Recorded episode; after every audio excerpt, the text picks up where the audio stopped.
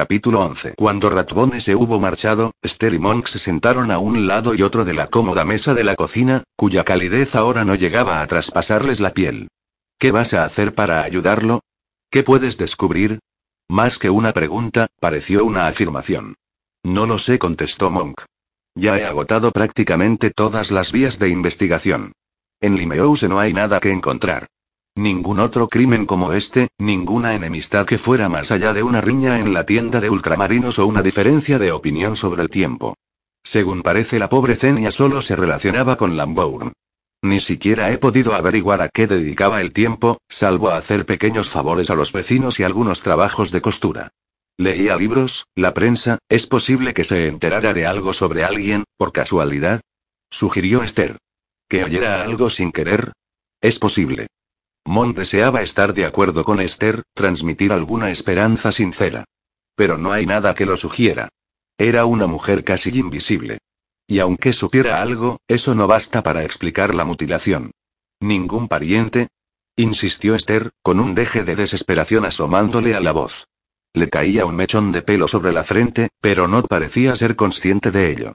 Nadie conoce a ninguno, contestó Monk. Hemos investigado. Pero seguirás intentándolo, ¿verdad? ¿Por Dinalan Bourne o por Ratbone? Preguntó Mon con un asomo de sonrisa. Esther se encogió de hombros casi imperceptiblemente y su mirada fue más dulce. En parte por la verdad, pero sobre todo por Oliver admitió. Esther, no puedo hacer gran cosa. El suicidio de Lambourne queda fuera de mi jurisdicción. Puedo hacer unas cuantas preguntas, pero no justificar que le dedique demasiado tiempo. Me dirán que el informe fue destruido, y no puedo demostrar lo contrario. Quizás incluso digan que lo destruyó el propio Lambourne porque sabía que era erróneo. No están obligados a demostrar que sea verdad. Hace mucho que no te tomas unas vacaciones, dijo Esther, mirándolo de hito en hito. Podrías hacerlo ahora. Te ayudaré. Ya he pedido al doctor Winfarting que vea qué clase de información puede conseguir, solo para compararla con lo que sostenía Joel Lambourne. Monk se estremeció de miedo, como si una mano fría recorriera toda su piel. Esther, si es cierto que alguien mató a Lambourne por culpa de ese informe, puedes haber puesto a Winfarting en peligro. Se lo advertí, repuso Esther enseguida, ruborizándose levemente.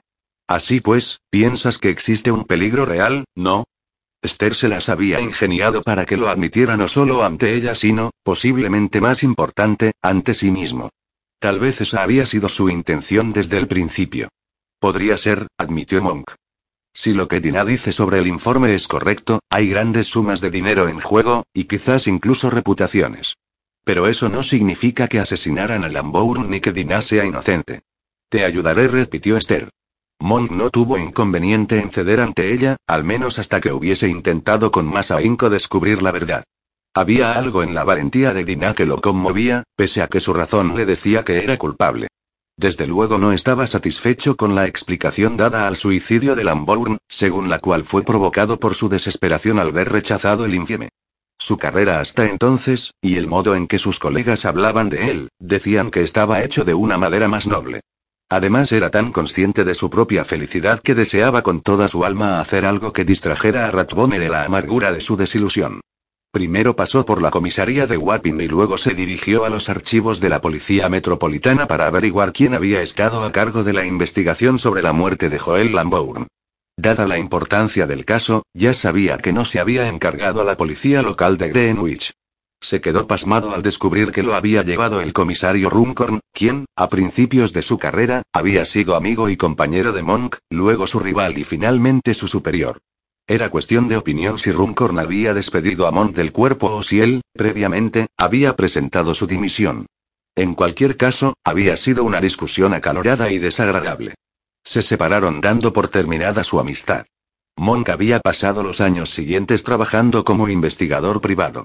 La nueva ocupación le daba mucha libertad para elegir qué casos aceptar y cuáles rehusar, al menos en teoría. En la práctica, había sido un trabajo duro y económicamente precario. Durante esos años sus caminos se cruzaron en varias ocasiones. Para sorpresa de ambos, el respeto que uno sentía por el otro fue en aumento. Más adelante Monk se dio cuenta de que su conducta había sido innecesariamente agresiva, con frecuencia intolerante. Estando al mando de hombres en la policía fluvial había aprendido cuánto daño podía hacer al cuerpo un único elemento obstructivo.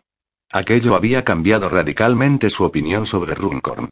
Y cuando Monk ya no era su inferior en el escalafón y aún así siempre iba un paso por delante de él en los razonamientos, Runcorn había comenzado a apreciar sus aptitudes, así como a mostrar un sorprendente respeto por su coraje y la desventaja que su amnesia le había supuesto antaño.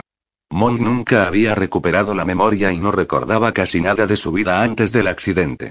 De vez en cuando acudían a su mente destellos fugaces, pero no imágenes completas. Las piezas sueltas no encajaban para formar un todo. Ahora ya no lo obsesionaba. Ya no temía a los desconocidos como hiciera antes, siempre consciente de que podían conocerlo sin que él supiera si eran amigos o enemigos, o incluso que pudieran saber cosas sobre su persona que él ignoraba. Enfrentarse de nuevo a Runcorn era peor que tratar con alguien que no lo conociera. Pero al menos no sería necesario dar explicaciones. Pese a la enemistad que se había prolongado tantos años, ya habían dejado atrás la época de los malentendidos. Monk fue a la comisaría de Blackheath, cuyo comisario era Runcorn, y dio su nombre y rango al cabo del mostrador de la entrada. Es un asunto muy grave, le dijo Monk. Guarda relación con una muerte relativamente reciente que podría ser un asesinato. El comisario Runcorn debería ser informado de inmediato. Al cabo de diez minutos un agente condujo a Monk al despacho de Runcorn. Entró y no se sorprendió al ver lo ordenado que estaba. A diferencia de Monk, Runcorn siempre había sido de una pulcritud rayana en la obsesión. Ahora tenía más libros que antes, pero también había bonitos cuadros en las paredes, paisajes bucólicos que transmitían una sensación de serenidad. Aquello era nuevo, bastante impropio del hombre que Monk había tratado tiempo atrás. En uno de los estantes había un jarrón, un objeto pintado de blanco y azul con gran delicadeza. Quizá no tuviera mucho valor en el sentido monetario, pero era precioso, con una forma curva de una sencillez exquisita. Runcorn se levantó y fue a su encuentro tendiéndole la mano.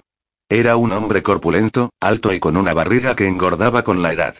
Peinaba más canas de las que Monk recordaba, pero no había ni rastro del enojo que solía crispar su expresión. De hecho, estaba sonriendo. Estrechó la mano de Monk con firmeza. Siéntese, por favor, invitó, indicando la silla enfrentada al escritorio. Culpeper me ha comentado algo sobre una muerte que podría ser un asesinato. Monk se había preparado para un recibimiento completamente distinto. En cierto modo, casi para ver a un hombre diferente. Se quedó desconcertado.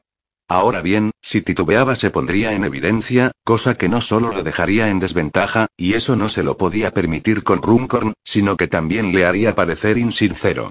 He estado trabajando en el brutal asesinato de una mujer cuyo cuerpo fue hallado en el embarcadero de Limehouse hace 11 días, comenzó, aceptando el asiento ofrecido. La expresión de Runcorn cambió al instante, reflejando repugnancia y algo que parecía genuina aflicción. Monk volvió a sorprenderse. En el pasado, rara vez había percibido semejante sensibilidad en Runcorn. Solo recordaba una ocasión, en una tumba, en la que había mostrado una repentina compasión.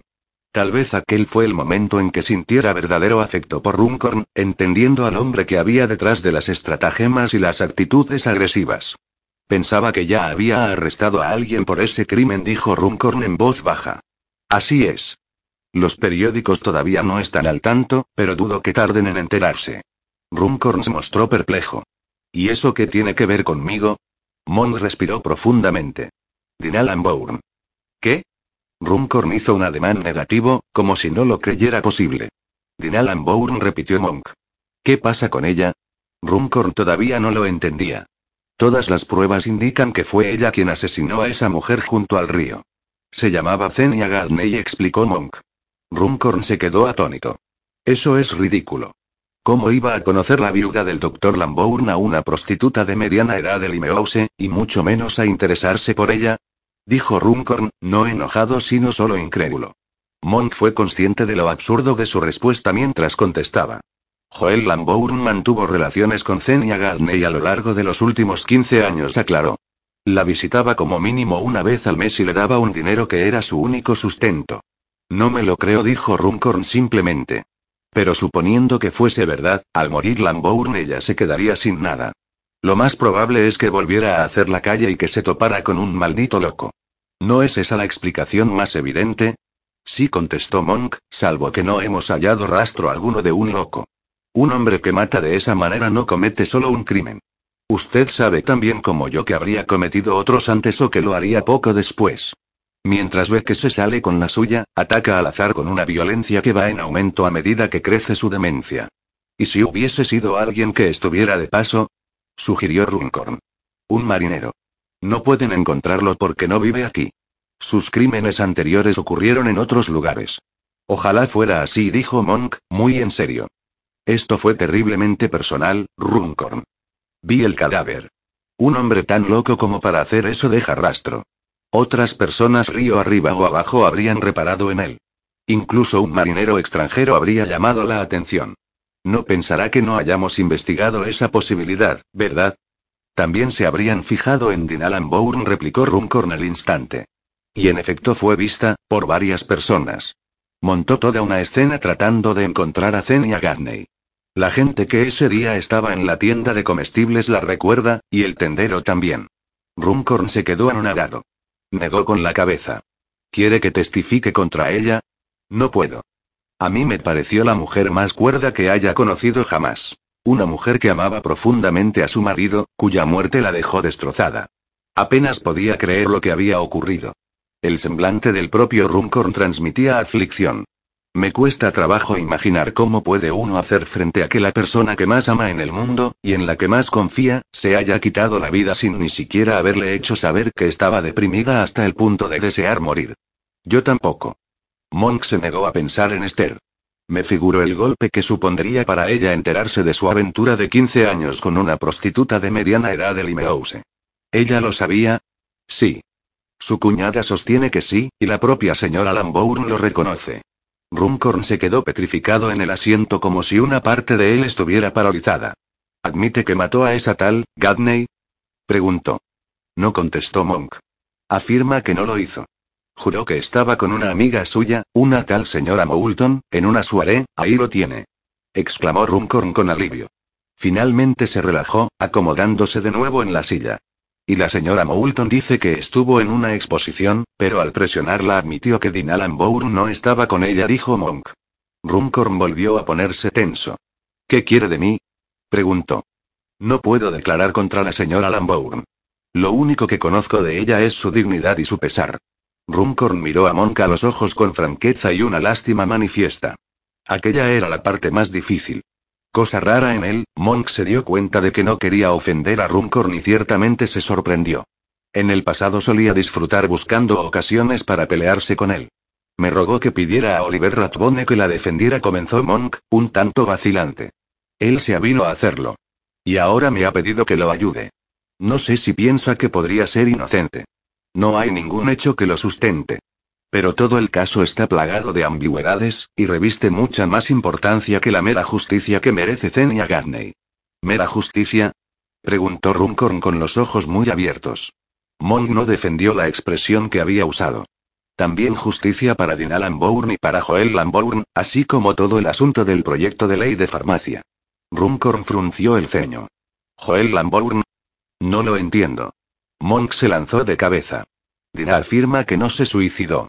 Dice que fue asesinado por culpa del informe que hizo sobre la venta de opio y el daño que causa, en concreto la muerte de muchos bebés y niños pequeños. Sostiene que la misma gente que lo asesinó también asesinó a Zenia Gadney con el propósito de impedir que ella cuestionara su muerte o que atrajera demasiado interés sobre su infieme. Informe que al parecer ha desaparecido. Todas las copias, incluso las notas. Runcorn no lo interrumpió, tan solo se inclinó hacia adelante en el asiento, tenso y perplejo, con la espalda un poco encorvada.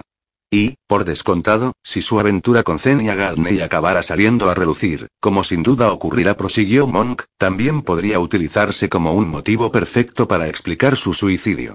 Observó el semblante de Runcorn y vio su repulsa, su ira y, finalmente, una abrumadora compasión. Aquel era un Runcorn al que Monk no conocía, un hombre de una gentileza que nunca antes había visto en él. ¿Se debía a que Runcorn había cambiado radicalmente, o era él mismo quien había cambiado y solo lo percibía como siempre había sido? Runcorn meditó un momento antes de contestar. Cuando lo hizo, eligió con cuidado sus palabras y sus ojos no se apartaron del rostro de Monk. La verdad es que no me satisfizo el veredicto sobre Lambourne, admitió. Quise investigarlo con más detenimiento, atar los cabos sueltos. Hizo un contenido gesto de negación. Tampoco es que viera alguna otra resolución. Estaba solo allí arriba, sentado en el suelo, dejado caer contra el tronco del árbol. Los cortes le habían cubierto las muñecas de sangre. La ropa también. Ni siquiera sé por qué quise investigar más a fondo, pero me enervaba que un padre de familia se hubiese hecho aquello a sí mismo. Runcorn se interrumpió, como si precisara una pausa para sopesar lo que iba a decir a continuación. Monk pensó en la solitaria vida de Runcorn y se preguntó si sería capaz de imaginar cómo sería tener una esposa que lo amara tanto como Dinalan Bourne había amado a su marido. Pero mencionarlo sería una torpeza innecesaria y cruel. El gobierno tenía prisa por cerrar el caso lo antes posible, prosiguió Runcorn. Decían que su trabajo era confidencial y que había cometido graves errores de juicio. No sé a qué se referían. Puso cara de desconcierto. Según tengo entendido, recogía datos sobre la importación y la venta de opio, los lugares donde se compra y la forma en que se etiqueta. ¿Qué clase de juicio cabía hacer sobre eso? No lo sé, reconoció Monk. Tal vez en lo concerniente a las pruebas que necesitaba para incluir un caso en el informe. O en si los médicos archivaban debidamente las historias médicas. ¿Dijeron algo al respecto? No. Runcorn negó con la cabeza. Solo que, por el bien de su reputación y la de su familia, había que cerrar el caso cuanto antes y con la máxima discreción posible. Yo no estaba conforme con ciertos pormenores, pero podía entender sus deseos y también su respeto por el duelo de la familia. ¿Me está diciendo que verdaderamente existe una posibilidad de que se protegieran a sí mismos y no a la viuda? No estoy seguro. Monk sintió el impulso de ser sincero. Y necesito estarlo. ¿Usted llegó a ver el informe de Lambourne? No contestó Runcorn. Registraron su casa. Yo no tuve ocasión. De todos modos, el informe era propiedad del gobierno. Lo encargaron y pagaron unos honorarios a Lambourne. Lo que sí dijeron era que se fundamentaba más en sus sentimientos y suposiciones que en la recogida científica de datos, pero eso fue todo. Ni un detalle más. Runcorn suspiró. Dieron a entender, sin llegar a decirlo, que el informe demostraba cierto desequilibrio mental. No parecían sorprendidos de que se hubiese quitado la vida, como si les constara que ya llevaba algún tiempo deprimido. ¿Mencionaron su relación con Zenia Gadney? preguntó Monk. Runcorn negó con la cabeza. No. Dijeron que era excéntrico en varios aspectos. Quizá fuera eso lo que insinuaban. Parecía apenado, como si estuviera evocando la tragedia demasiado vívidamente. ¿Qué es lo que quiere hacer? Revisar las pruebas de nuevo, contestó Monk. Ver si la historia de Dinalan Bourne tiene algún sentido, si hay cualquier cosa que suscite preguntas, que no encaje con el suicidio o con la teoría de que estaba perdiendo la cabeza, o con que padecía algún desequilibrio emocional. ¿Está seguro de que tuvo una aventura con esa mujer de Limehouse? preguntó Runcorn. Su rostro todavía manifestaba incredulidad. Ahora bien, no había sido policía durante el tiempo suficiente para no asombrarse ante aquella aparente aberración. Al principio Dinan negó estar al corriente, pero luego admitió lo contrario, repitió Monk.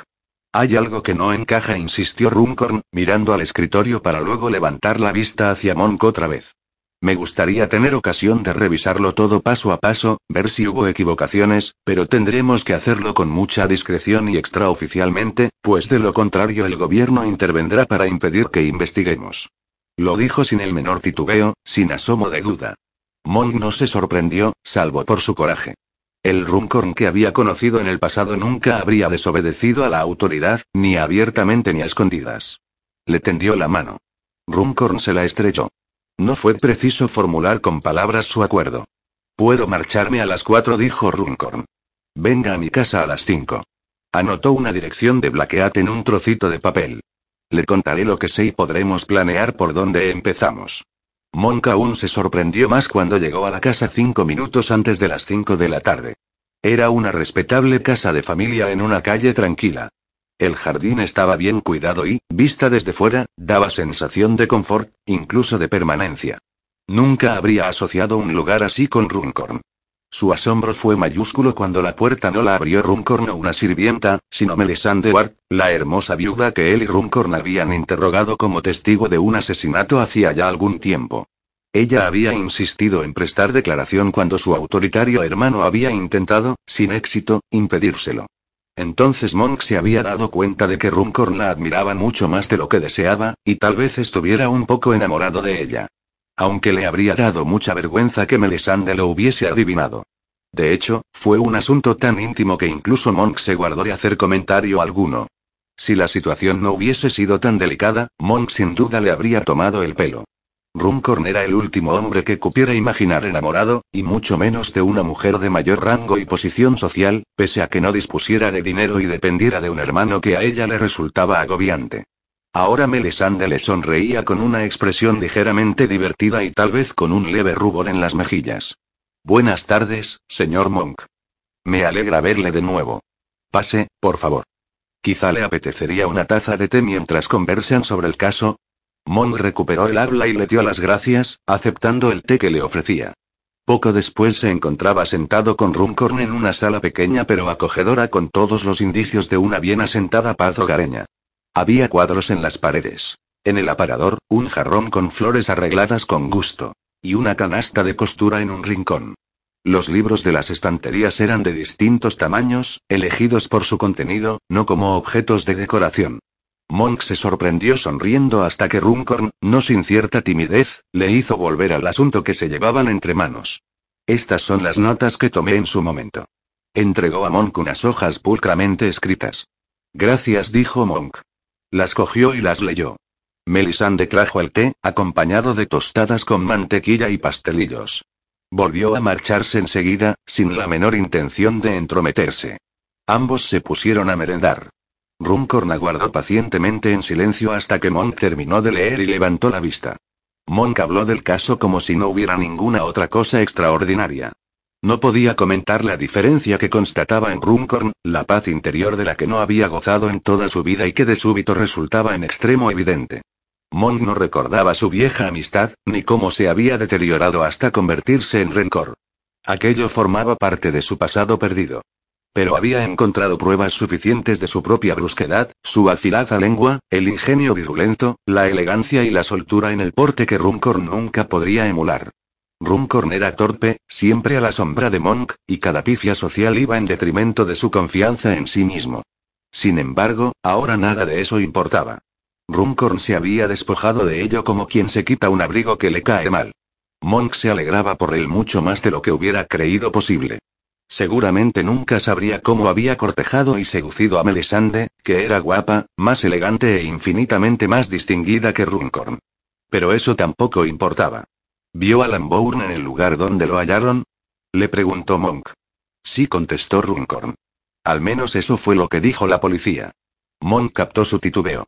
¿Acaso lo duda? ¿Por qué? Runcorn habló despacio, como si describiera una escena paso a paso mientras la iba rememorando. Estaba sentado un poco de lado, como si hubiese perdido el equilibrio. Tenía la espalda apoyada contra el tronco del árbol, con las manos en los costados, y la cabeza colgando hacia un lado. ¿Y eso qué tiene de raro? Dijo Monk, con un asomo de duda. ¿Por qué piensa que quizá lo movieron? Al principio pensé que solo me inquietaba verle en una postura tan incómoda, contestó Runcorn, eligiendo las palabras con un cuidado inusitado. No he visto muchos suicidios, pero quienes se han suicidado de manera poco dolorosa siempre parecían estar cómodos. ¿Por qué ibas a sentarte torpemente para hacer algo así? ¿Y si se cayó? sugirió Monk. Como ha dicho antes, al perder las fuerzas perdería el equilibrio. Tenía las muñecas y los antebrazos cubiertos de sangre, prosiguió Runcorn, arrugándola frente al recordar. También había un poco en las perneras de los pantalones, pero donde más había era en el suelo. Levantó la vista hacia Monk y lo miró con firmeza. El suelo estaba empapado en sangre. Pero el cuchillo no estaba allí. Dijeron que lo debía de haber tirado en alguna parte, o que trastabillando se le habría caído. Pero ningún rastro de sangre conducía al lugar donde estaba. ¿Y por qué diablos iba a lanzar un cuchillo después de haberse cortado las venas? Apenas le quedarían fuerzas para sostenerlo, y mucho menos para arrojarlo tan lejos que nadie pudiera encontrarlo. Monk trató de imaginárselo, pero no lo consiguió. ¿Qué hora era? preguntó. Por la mañana. Serían las nueve cuando yo llegué. Eso significa que quien lo encontró tuvo que hacerlo muy temprano, señaló Monk. En torno a las siete. ¿Qué hacía en el parque, en lo alto de One Tree Hill, a las 7 de la mañana de un día de octubre? Dar un paseo, contestó Runcorn. Hacer ejercicio. No había dormido bien y salió a despejarse antes de iniciar la jornada, según nos dijo. ¿Pudo llevarse el cuchillo? Solo si se tratara de un loco, dijo Runcorn secamente. Vamos, Monk. ¿Qué sentido tiene robar el cuchillo con el que un suicida acaba de cortarse las venas? Era un hombre respetable de mediana edad. Trabajaba para el gobierno, aunque no recuerdo exactamente en qué, pero nos lo dijo. ¿Para el gobierno? Preguntó Monk a bote pronto. Runcorn captó lo que quería decir. Busqué rastros de sangre que condujeran allí. No había ninguno. Y el cuchillo no apareció. Lo buscamos en un radio de 100 metros de donde estaba él. Es campo abierto. Si hubiese estado allí lo habríamos encontrado. ¿Puede que se lo llevara un animal? Sugirió Monk sin convicción. Runcorn torció las comisuras de los labios hacia abajo. ¿Coger un cuchillo sin tocar la sangre del cadáver? Está perdiendo facultades, Monk. Pues entonces, ¿quién se llevó el cuchillo y por qué? ¿Qué hacía allí? ¿Lo cogió cuando murió o después? Monk estaba diciendo en voz alta lo que sabía que ambos pensaban. Por ahí es por donde hay que empezar. Hay mucho que indagar. Volveré a hablar con los testigos, se ofreció Runcorn, con un aire sombrío. Tendremos que ser discretos, fingir que intentamos cerrar cualquier puerta a vida cuenta del juicio que se avecina. Los hombres del gobierno fueron, se encogió de hombros. Supuse que los movía la compasión, pero ahora comienzo a tener la impresión de que fue un ardid para mantenerme apartado. Monka sintió. Voy a tomarme unas vacaciones. Hace tiempo que me corresponden. Deme nombres y direcciones de testigos, y diré exactamente eso. Que estoy procurando asegurarme de que la defensa de Dean Allan no reabra el caso de su marido. No estaba seguro de que fueran a creerle ni de que no fueran a engatusarlo con las mismas historias otra vez, diciéndole que el gobierno tomaría cartas en el asunto, pero no se le ocurría una solución mejor. Se despidió de Runcorn y dio las gracias a Melisande. Luego salió a la oscuridad de la calle, dispuesto a caminar hasta que encontrara un coche de punto que lo llevara a su casa, aunque en realidad no quedara muy lejos. Mon comenzó a la mañana siguiente, el duodécimo día después del descubrimiento del cadáver de Zenia Gadney, contándole a Orme lo que se disponía a hacer. En el fondo no estaba seguro de qué esperaba averiguar ni de cuáles eran los motivos que lo impulsaban a hacerlo, salvo el de disipar la incertidumbre en la medida de lo posible. Regresó a Greenwich resuelto a hablar directamente con las personas que habían visto el cadáver de Lambourne. La vez anterior no le habían facilitado el nombre del hombre que lo había descubierto mientras paseaba con su perro, pero ahora lo sabía gracias a Runcorn. Y esta vez también insistiría hasta dar con el agente Watkins, el primer policía que llegó al lugar de los hechos, tanto si estaba de servicio como si no. También volvería a visitar al doctor Wembley. Le diría que el propósito de su investigación era proteger su caso contra cualquier acusación que Dina pudiera hacer. Caminaba con brío bajo el pálido sol, sin ser siquiera consciente de que estaba buscando un coche de punto. Medio reconoció para sus adentros que tenía la esperanza de descubrir que Lambourne no se había suicidado, ni por su fracaso al presentar un informe que el gobierno se hubiese visto obligado a aceptar, ni porque su vida personal se hubiese desmoronado. Estaba molesto consigo mismo. Era impropio de su carácter ser tan sentimental. Casi habían dado las diez cuando llegó al silencioso y ordenado despacho del señor Edgar Peterton, a un tiro de piedra de Trafalgar Square. Era el hombre que había encontrado el cuerpo de Lambourne, y Monk se presentó y le explicó de inmediato quién era. Peterton andaba por la cincuentena, pero ya tenía el pelo canoso. Sus ojos eran inusualmente oscuros y sus rasgos revelaban al mismo tiempo humor e inteligencia. Invitó a Monk a tomar asiento en uno de los dos sillones tapizados en piel que había junto a la chimenea, y él hizo lo propio en el otro. ¿En qué puedo servirle, señor? preguntó Peterton. Su voz fue serena y llena de curiosidad. ¿Está seguro de que es conmigo con quien quiere hablar, y no con mi hermano? Trabaja en la escuela naval. Su nombre de pila es Eustace. De vez en cuando nos confunden. Quizás esté equivocado, admitió Monk. Fue su hermano quien paseaba a su perro a primera hora de la mañana, hace nueve o diez semanas, y encontró el cadáver del doctor Joel Lambourne. Peterton no intentó disimular la pena que le causaba aquel recuerdo. Me temo que no se equivoca. Era yo. Ya contesté a todas las preguntas que me hizo la policía en su momento, y también a las de un caballero del gobierno. Del Ministerio del Interior, me parece. Me consta. Monk pasó a darle la explicación que había estado planeando. Me figuro que habrá leído en la prensa el violento asesinato de la pobre mujer que fue hallada en el embarcadero de Limehouse a principios de mes. La impresión que se llevó Peterton fue patente. ¿Qué diablos tiene eso que ver con la muerte de Lambourne? Falleció mucho antes de ese suceso. La viuda de Lambourne ha sido arrestada y acusada de asesinar a esa mujer, contestó Monk. Estamos tratando de contener la histeria de la opinión pública con el fin de que el juicio sea realmente imparcial, la señora Lambourne. Peterton negó con la cabeza. Eso es ridículo. Santo Dios, ¿por qué iba a hacer algo semejante? Sin duda se equivoca de pleno. Es posible, concedió Monk, preguntándose si realmente lo era o si tan solo estaba pronunciando palabras conciliadoras. ¿Tan hipócrita era? Antes no lo era. ¿O se debía simplemente a que había sido menos consciente de los sentimientos del prójimo?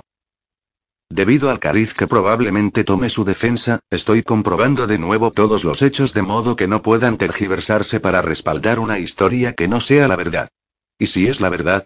repuso Peterton, desafiante. En tal caso bien podría ser inocente, y tendremos que seguir investigando hasta que descubramos al verdadero asesino de esa pobre mujer, contestó Monk. Peterton frunció el ceño. ¿De verdad piensa que una mujer, por no decir una mujer digna y civilizada, sería capaz de hacerle algo semejante a otra persona de su mismo sexo? Miró a Monk como si fuese una curiosidad de la naturaleza, no un ser humano. Llevo mucho tiempo en la policía, le dijo Monk. Puedo creer muchas cosas que no habría creído hace 10 o 15 años. Aún así, me cuesta trabajo creer que la señora Lambourne hiciera algo semejante. Por eso necesito enterarme de los pormenores del caso de primera mano. Tal vez exista otra explicación. Si es así, debo conocerlos. Solo puedo decirle lo que ya dije, dijo Peterton, dando la impresión de desear tener suficiente imaginación o osadía para mentir convincentemente. ¿Suele pasear a su perro tan temprano? Le preguntó Monk. ¿Siempre va a Greenwich Park cuando sale? Al parque voy bastante a menudo, contestó Peterton. De hecho, la mayoría de las veces. Pero en respuesta a su primera pregunta, no, no suelo salir tan temprano. No podía dormir y hacía una mañana radiante. Salí en torno a una hora antes de lo habitual. ¿Acostumbra a subir a One Tree Rara vez. Ese día quería pensar. Me tenía preocupado un asunto personal. En realidad no prestaba mucha atención a la ruta que seguía. Solo fui consciente de dónde me encontraba cuando Paddy, mi perro, se puso a ladrar, y tuve miedo de que estuviera importunando a alguien. Sus ladridos no eran normales, parecía que algo lo inquietara. Cosa que por supuesto era así. Corrí detrás de él y lo encontré con el pelo del lomo erizado, mirando a un hombre sentado con las piernas estiradas y la espalda apoyada contra un árbol. Se había inclinado un poco, como si estuviera dormido. Solo que, claro, estaba muerto. ¿Se dio cuenta enseguida? preguntó Moncabote pronto. Bueno, Peterton titubeó, a todas luces recordando la escena con cierto pesar. Diría que sí. Tenía el rostro muy pálido, casi desprovisto de color. Presentaba un aspecto espantoso. Y por supuesto tenía las muñecas escarlata por la sangre, y también había sangre en el suelo. No lo toqué de inmediato. Me quedé bastante, impresionado. Cuando me recobré, me agaché y le toqué el antebrazo, por encima de los cortes, ¿se había arremangado? Interrumpió Monk. Sí. Sí, las mangas de la camisa estaban bastante subidas. ¿Chaqueta? Que yo recuerde, no llevaba chaqueta. No, seguro que iba en mangas de camisa. Le toqué el brazo y la piel estaba fría. Tenía los ojos hundidos. Le palpé el cuello para comprobar el pulso, pero no lo encontré. No probé en las muñecas, por la sangre. Respiró profundamente. Y además no quería dejar una marca donde, lo admito, no quise tocar la sangre con mis dedos. Me pareció no solo repulsivo sino entrometido. El pobre hombre había caído en el más hondo infierno en que puede caer un ser humano. Su desesperación merecía ser tratada con, con cierto decoro. Monka sintió. Sin duda fue una decisión acertada, tanto por respeto al finado como a los procedimientos de la policía. ¿Dónde estaba el cuchillo? Peterton parpadeó. No lo vi. ¿Lo normal no sería que estuviera cerca de sus manos? Prosiguió casi con indiferencia. El caso es que no estaba a la vista, dijo Peterton, negando con la cabeza. Tal vez se había movido y lo tenía debajo de él. Oculto por su chaqueta. Ya se lo he dicho, no llevaba chaqueta, solo camisa, repitió Peterton. ¿Usted llevaba chaqueta? Sí, claro. Era octubre y por la mañana temprano. Estaba amaneciendo. Hacía frío. Peterton fruncía el ceño y saltaba a la vista que estaba preocupado. No acaba de tener sentido, ¿verdad? Ni siquiera un hombre dispuesto a suicidarse haría algo tan incómodo como caminar casi dos kilómetros pasando frío antes del alba. No me había detenido a pensarlo hasta ahora. Se mordió el labio. Debía de estar medio loco por su desespero, y sin embargo parecía muy tranquilo, como si hubiese acabado de sentarse junto al árbol y dejado que sucediera. Aguardó a que Monk se explicara. Había tomado mucho opio, dijo Monk, atento al semblante de Peterton. Seguramente por eso parecía tan sereno. Es probable que lo hubiese dejado insensible.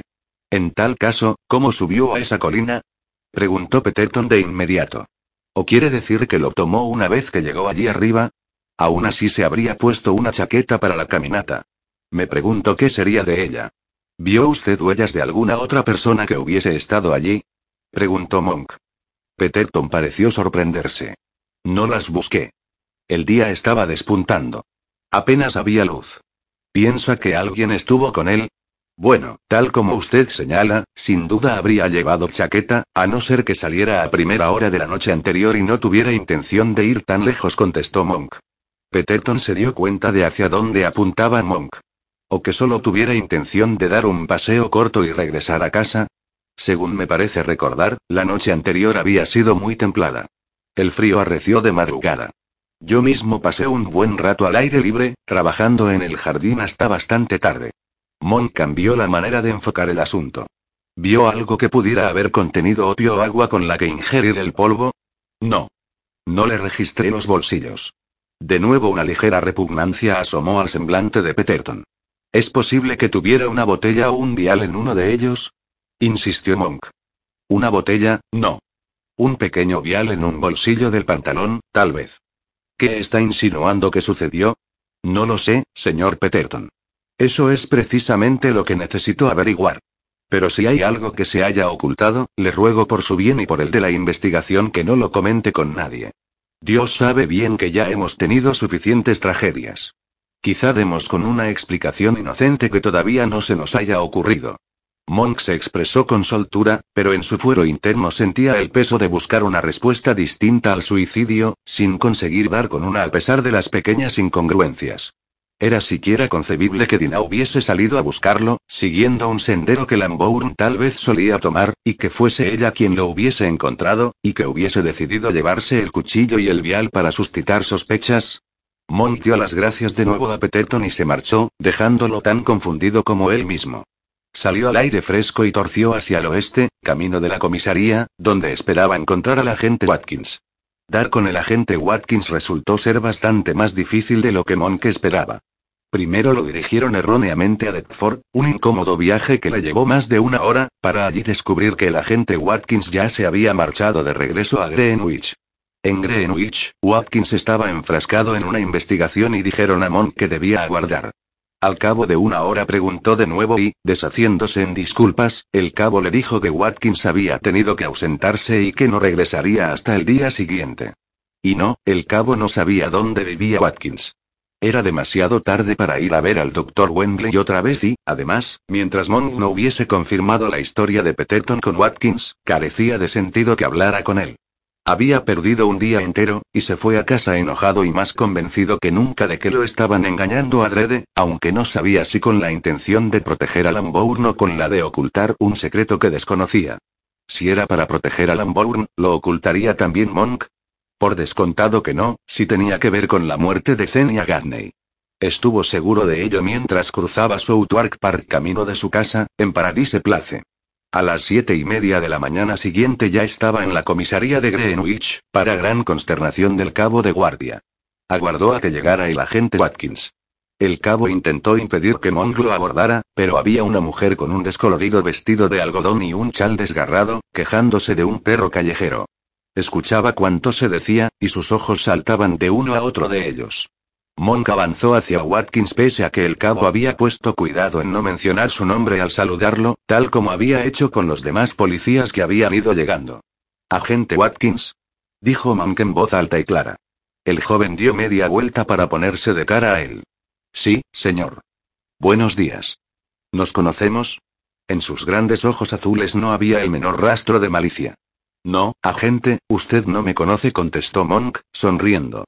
Soy el comisario Monk de la Policía Fluvial del Támesis en Wapping.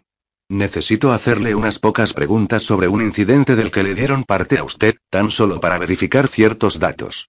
Quizá le apetecería una taza de té para comenzar la jornada. ¿Y un bocadillo? No es necesario, señor, pero, sí, se lo agradezco, señor, aceptó Watkins, tratando sin éxito de disimular lo mucho que le apetecía un bocadillo recién hecho. El cabo cambió el peso de pie, inhalando aire bruscamente. Monk supo en ese instante que tenía órdenes de impedir que eso sucediera. Agente. Dijo con aspereza. Señor Monk, el agente Watkins tiene obligaciones, señor. No puede coger Y. Miró Monk a la cara y le falló la voz. Ha recibido órdenes de sus oficiales superiores de no permitir que el agente Watkins coopere con la policía fluvial en alguna investigación, cabo? Preguntó Monk con absoluta claridad. ¿O en una investigación en concreto? Agregó con una voz tan afilada que podría haber roto un cristal. El cabo farfulló una negativa, pero resultó evidente, al menos para Monk, que aquello era exactamente lo que le habían ordenado que hiciera. Monk fue con Watkins al puesto de un vendedor ambulante que había en la esquina más cercana a la comisaría, a quien compró té y bocadillos. La mañana era fría, el sol apenas comenzaba a hacerse notar. Del río soplaba un viento pertinaz que atravesaba la lana de abrigos y bufandas. Watkins estaba incómodo, pero comprendía que no tenía otra opción que la de cooperar. Monk tendría que hacer lo que estuviera en su mano para protegerlo. Agente, usted fue el primero en llegar a la escena de la muerte del Dr. Joel Lambourne Tree hace unos dos meses y medio. Sí, señor. He hablado con el señor Peterton, el hombre que encontró al Dr. Lambourne. Ha sido de gran ayuda. Pero comprenderá usted que necesite un punto de vista más experto para saber si sus observaciones fueron correctas. Sí, señor. El agente Watkins bebió un sorbo de té, pero sin apartar un instante sus ojos de los de Monk. Mon repitió con toda exactitud lo que Peterton le había contado, con inclusión de la camisa arremangada y las manchas que la sangre había dejado en las muñecas de Lambourne y en el suelo. ¿Había alguna otra cosa? preguntó Monk. Por favor, piénselo con detenimiento, agente. No sería conveniente tener que añadir algo a posteriori. En el mejor de los casos, parecería una grave falta de competencia. En el peor, una ocultación deliberada. No nos lo podemos permitir. La muerte de un hombre, la de cualquier hombre, es un asunto muy serio. La importancia del doctor Lambourne para el gobierno hace que, si cabe, todavía lo sea más. He descrito la escena tal como usted la vio. Haga un esfuerzo de memoria, reconstruya el recuerdo como agente de policía y luego conteste. Watkins cerró los ojos, permaneció callado unos instantes y luego los abrió y miró a Monk. Sí, señor. La descripción es absolutamente correcta. ¿Debo concluir que el señor Peterton fue sincero y minucioso? Sí, señor. Gracias, agente. Esto es todo. No quisiera distraerlo de sus obligaciones más tiempo del necesario. Puede dar las gracias a su cabo y decirle que cuanto me ha referido ha sido para confirmar la declaración que prestó usted en su momento. Aclare que no ha añadido ni cambiado nada, y que está en condiciones de jurarlo ante un tribunal si fuese preciso. Watkins suspiró aliviado y su semblante recobró el color. Gracias, señor. Monk visitó de nuevo al doctor Wembley, pero este no recordó ni añadió nada significativo, limitándose a repetir su declaración anterior. La última hora de la tarde, bajo una fría llovizna, Monk fue a casa de Runcorn para contarle el resultado de sus pesquisas. Se habían acomodado en la acogedora salita, con el fuego encendido y una bandeja sobre la mesita que los separaba, con té recién hecho y pedazos de empanada fría de pollo. Esta vez Melisande también estaba con ellos. Había entrado con el único propósito de servirles el tentempié, pero Runcorn le había hecho una seña para que se quedara. Habida cuenta de la firmeza con la que lo hizo, Monk no puso la menor objeción. No quería afligirla. Sabía muy poco acerca de su vida, aparte de la valentía con que había insistido en prestar declaración durante la resolución del caso que los había llevado a conocerse. La miró un par de veces a la cara, y solo vio compasión y una intensa concentración. Es lo mismo que me contaron a mí, dijo Runcorn cuando Monk hubo concluido su relato. He revisado las instrucciones que me dieron. Parecía ligeramente avergonzado. Entonces pensé que lo hacían para proteger la reputación de Lambourne y los sentimientos de su esposa. Ahora prevalece la impresión de que su intención fue ocultar la verdad. Y si se han tomado tantas molestias en hacerlo, tenemos que preguntarnos por qué. Subió allí arriba en mangas de camisa, razonó Monk en voz alta. O bien llevaba chaqueta y alguien se la quitó. Pero Peterton dice que la víspera el tiempo era benigno. Él mismo estuvo hasta tarde en su jardín. Durante la noche refrescó y al amanecer hacía mucho frío. Parece como si Lambour no hubiese tenido intención de ir tan lejos y, menos aún, de quedarse allí. Runcorn asintió pero no lo interrumpió. Peterton estaba seguro de que no había ningún cuchillo, como tampoco nada que pudiera contener líquido, a no ser que fuese muy pequeño y lo llevara en un bolsillo del pantalón. Watkins lo ha corroborado, solo que ha precisado que no llevaba nada en los bolsillos. No es posible que ambos mientan o se equivoquen. Y uno no puede tragarse el opio sin beber. Allí arriba hubo alguien más que se llevó el cuchillo y lo que fuera que usara para beberse el opio, concluyó Runcorn. O, en el peor de los casos, la señora Lambourne está en lo cierto y su marido fue asesinado. Miró a Monk con el ceño fruncido, escrutando su semblante. Y contaban con ser capaces de ocultarlo, pensó Monk en voz alta. Pero fueron descuidados. No había cuchillo. Nada con que tomar el opio. Tampoco una chaqueta para caminar tanta distancia en una noche de octubre. ¿Fue porque los pillaron por sorpresa y tuvieron que actuar precipitadamente? ¿O fue mera arrogancia? Melisande habló por primera vez. Fue muy estúpido, dijo lentamente. El cuchillo debería haber estado a su lado, así como lo que usara para ingerir el opio. ¿Por qué no lo dejaron allí? Habría bastado con dejar la chaqueta doblada a su lado para que todo encajara. Miró a uno y a otro. ¿Habría algo en el cuchillo o el vial que hubiese delatado quiénes eran? No fue preciso contestar a su pregunta. Runcorn miró a Monte hito en hito. ¿Es realmente posible que lo mataran ellos mismos para silenciarlo y enterrar su informe? ¿Pero por qué? Mon contestó con la voz un poco ronca. Sí, es lo que estoy empezando a pensar. Y tiene que haber un motivo más razonable que el mero retrasar la aceptación de su informe y, con él, la propuesta de ley, durante un año como mucho.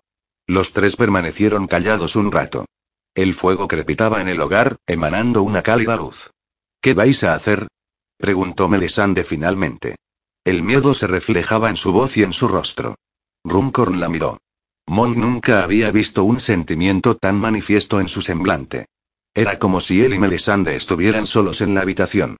Le preocupaba mucho lo que ella pensara de él y, sin embargo, le constaba que debía tomar la decisión por su cuenta y según su propio criterio.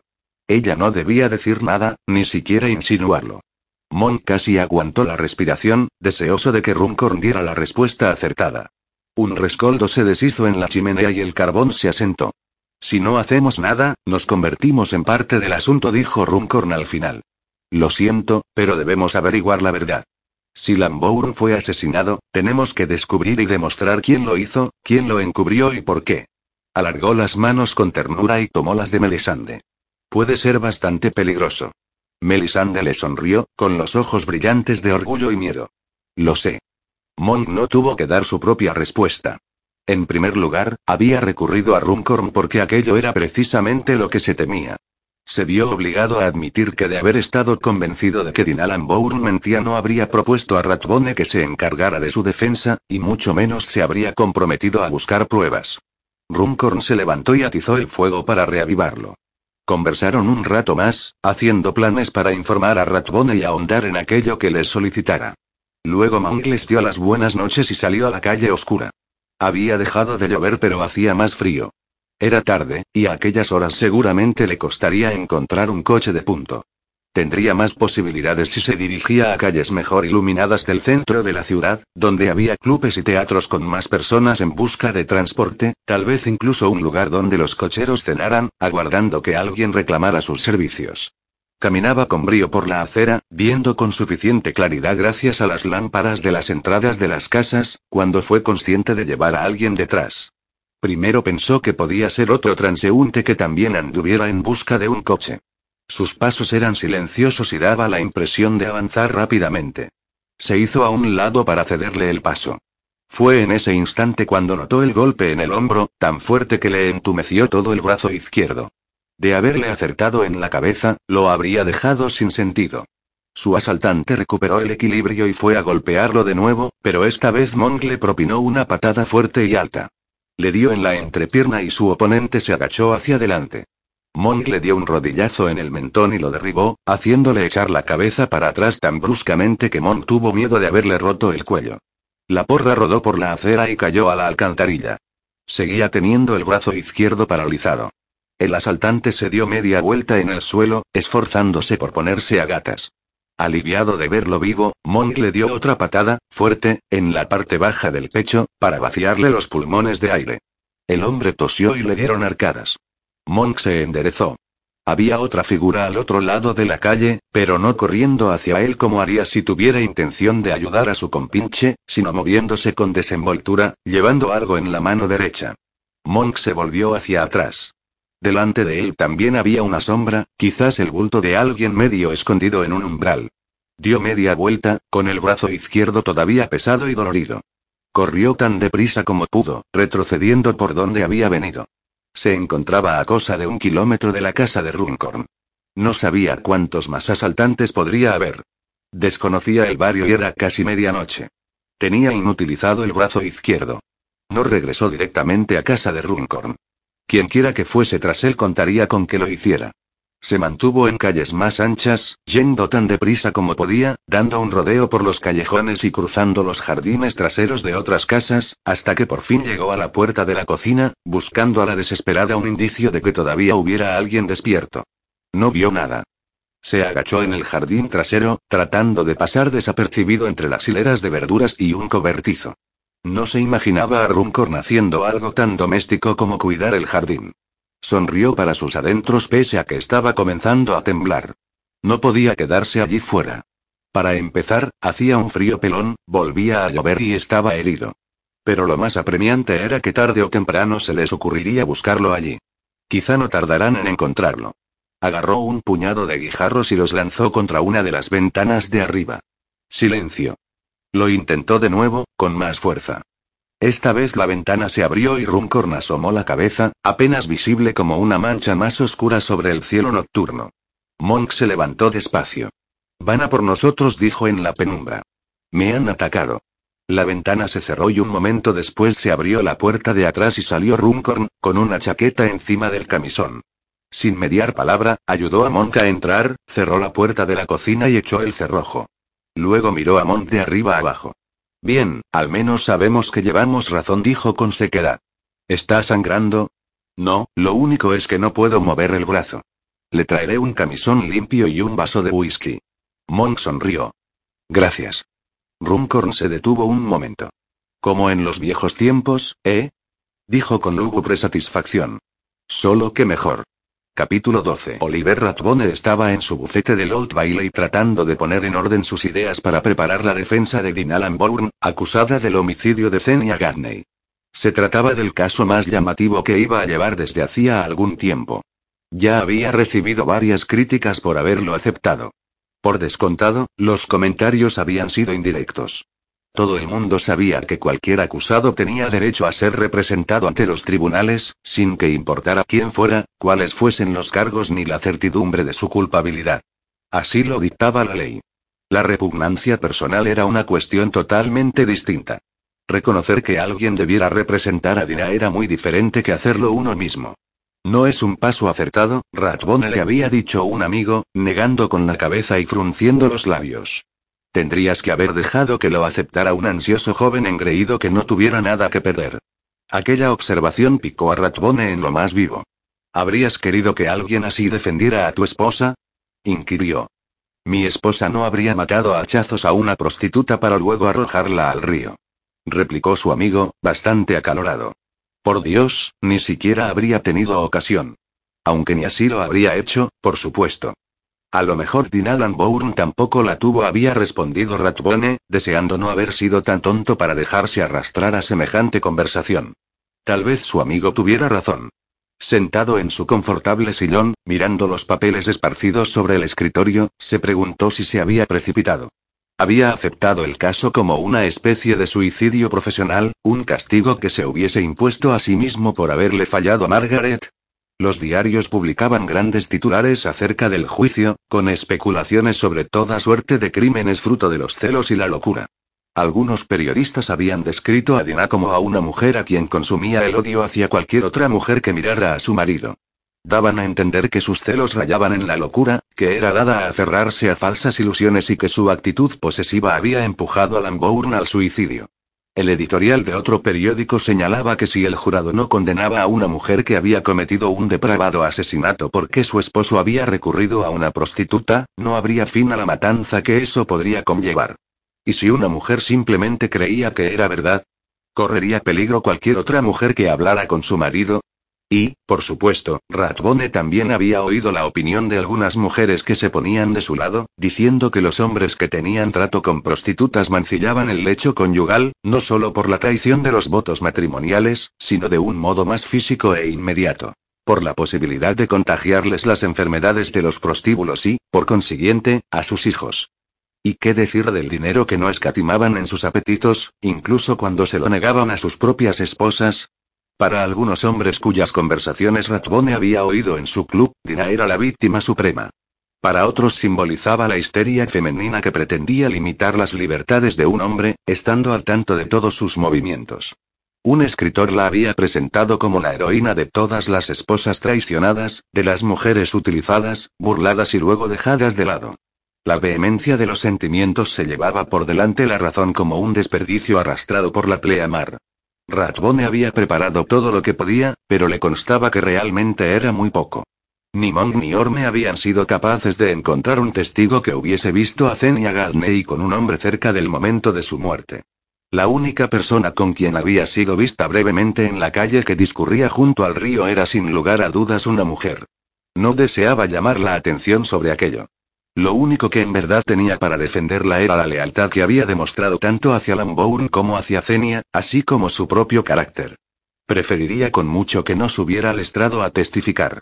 Sería muy fácil hacerla caer en el ridículo debido a su creencia en una conspiración de la que no existía prueba alguna. Aunque al final quizá no tendría otra opción. Monk y Esther seguían buscando pruebas concluyentes, así como Runcorn cuando tenía ocasión. El problema residía en que por el momento todo estaba expuesto a una razonable justificación de su culpabilidad. No había otra persona a quien presentar como sospechoso. El ataque contra Monk había sido brutal y bien organizado, pero por el momento nada permitía relacionarlo con el asesinato de Zenia Gadney. Ratbone se alegró cuando el pasante interrumpió su creciente sensación de pánico para que acudiera a la sala. El juicio iba a comenzar. Se realizaron todos los preliminares al uso. Era un ritual al que Ratbone apenas necesitaba prestar atención. Levantó la vista hacia el banquillo, donde Dina estaba sentada entre dos celadoras, bastante por encima del suelo de la sala. En la pared que quedaba a mano izquierda, debajo de las ventanas, se hallaban los bancos del jurado, y delante tenía el gran sitial que ocupaba el juez, resplandeciente con su toga escarlata y su peluca larga. Los estudió a uno tras otro mientras las voces peroraban. Dina Lambourne estaba guapa a pesar del miedo. Tenía los ojos muy abiertos y la tez sumamente pálida. Llevaba el abundante pelo oscuro peinado hacia atrás con cierta severidad, revelando los huesos de los pómulos y la frente, el perfecto equilibrio de sus rasgos, su generosa y vulnerable boca. Ratbone se preguntó si aquello iría en contra o a favor de ella. ¿Admiraría el jurado su dignidad o lo malinterpretaría como arrogancia? No había modo de saberlo. El juez era Robert Pendock, un hombre a quien Ratbone conocía desde hacía años, aunque no demasiado bien. Su esposa era inválida y él prefería mantenerse al margen de los acontecimientos sociales a los que ella no podía asistir. ¿Lo haría en deferencia hacia ella o se trataba de una excusa excelente para evitar compromisos que no le causaban ningún placer? Tenía dos hijos. El mayor, Adley Pendock, era un deportista de cierto renombre, y el juez estaba extremadamente orgulloso de él. El menor era más estudioso, según se decía, y aún no había dejado su impronta. Ratbone levantó la vista hacia él y vio la gravedad de su rostro más bien grande, con su poderosa mandíbula y sus labios finos. Aquel juicio iba a suscitar mucha atención pública. Sin duda le constaba que todos los ojos estarían puestos en él, expectantes a su modo de conducirlo, cuando no exigiendo una rápida y decisiva conclusión. Cuanto antes terminara, antes se disiparía la histeria y la prensa volvería su atención hacia otros asuntos. No cabía sembrar duda alguna de que no se hacía justicia, sin asomo de una conducta inapropiada y, por encima de todo, sin dar pie a una posible apelación ulterior. El fiscal presentaba un aire taciturno y rebosante de confianza en sí mismo, como si buscara pelea. Sorley Coniston tenía casi 50 años, era más alto y fornido que Ratbone, y con la piel más tersa. Cuando sonreía mostraba una separación entre los dientes anteriores que no le restaba atractivo. Casi podía decirse que era bien parecido. Solo cierta arrogancia en su porte estropeó la elegancia con que se levantó para llamar a su primer testigo. Como era de esperar, fue el sargento Orme de la Policía Fluvial del Támesis. Ratbone ya sabía que sería él, pero aún así lo desconcertaba que Coniston hubiese elegido a Orme antes que a Monk. Luego, mientras veía el sereno y firme semblante de Orme cuando éste subió la escalera del estrado y bajó la vista al suelo de la sala, que venía a ser como una arena, entendió la elección. Monk era esbelto y elegante. No podía evitarlo. Emanaba un aire de autoridad. El ángulo de la cabeza, los rasgos afilados de su rostro, su penetrante mirada. Orme tenía un aspecto corriente. Nadie pensaría que fuese taimado ni que se pasara de listo. Creerían lo que dijera. Cualquiera que dudara de su honestidad saldría más perjudicado que él. Coniston caminó hasta el centro de la sala y levantó la vista hacia Orme, que ya había prestado juramento y dado su nombre y rango. Sargento Orme comenzó con Easton cortésmente, como si fueran iguales. Tendría la bondad de explicar al tribunal la experiencia que tuvo al alba del día 2 de diciembre, cuando se aproximó al embarcadero de Limehouse. Por favor, describa la escena para aquellos de nosotros que no hayamos estado allí.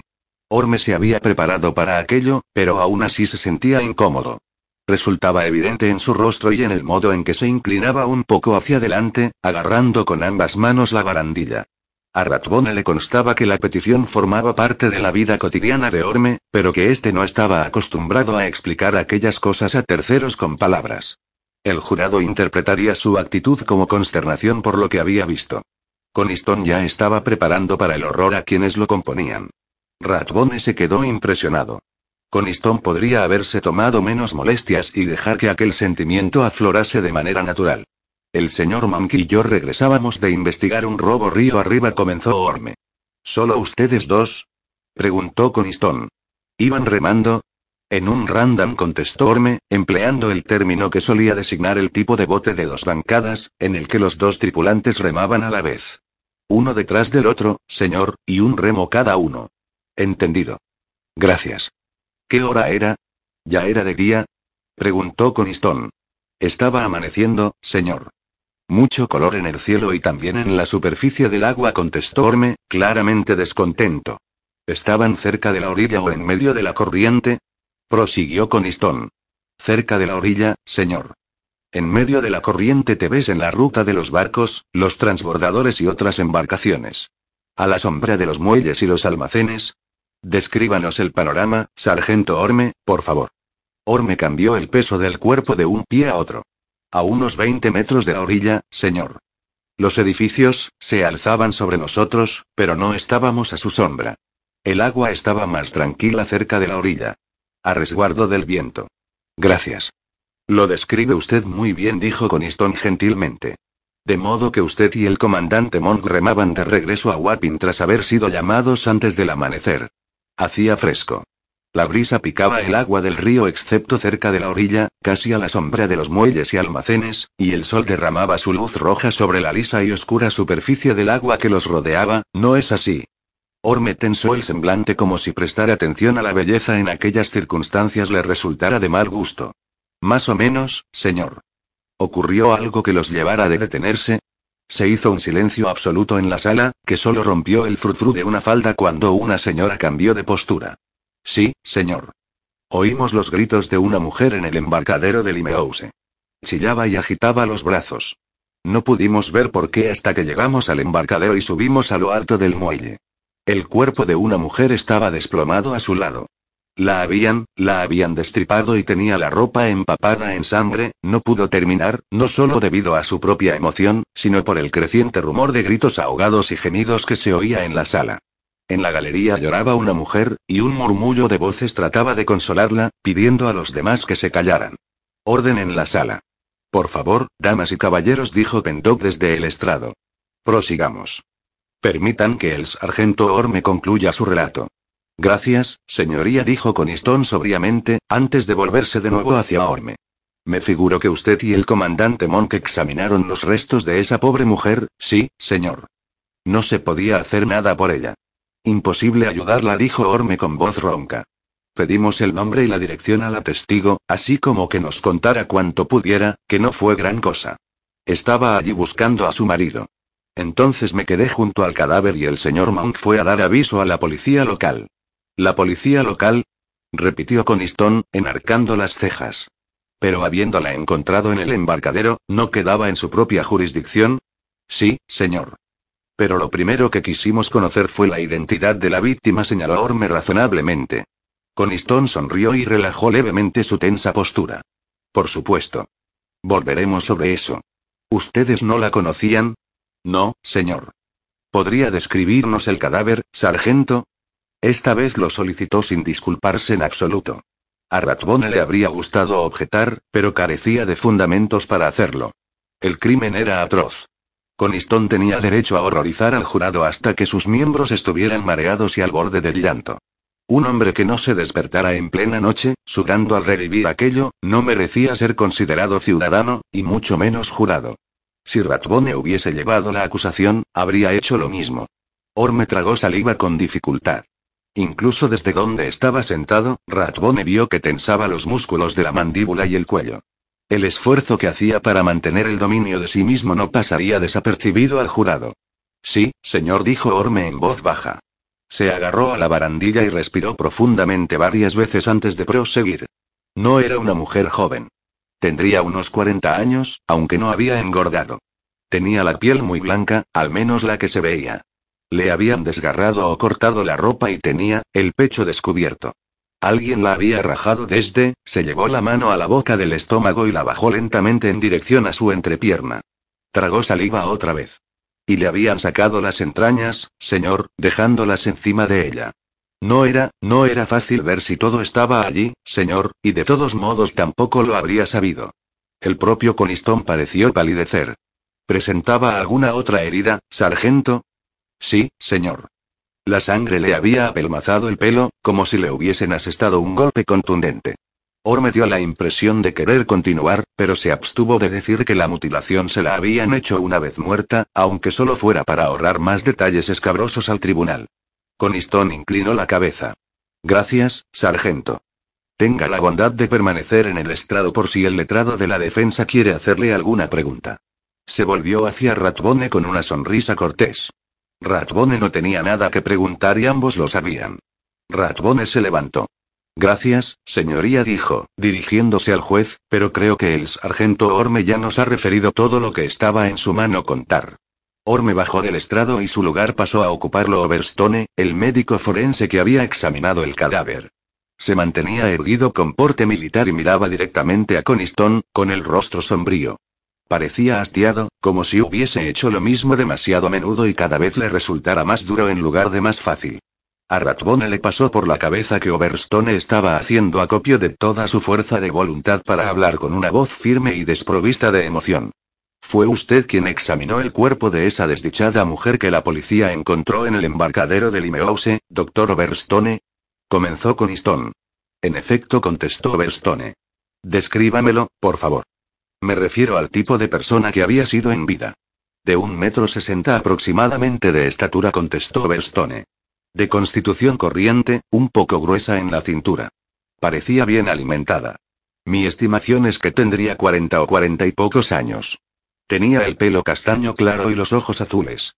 En la medida en que era posible adivinarlo, en vida debió de ser bastante atractiva.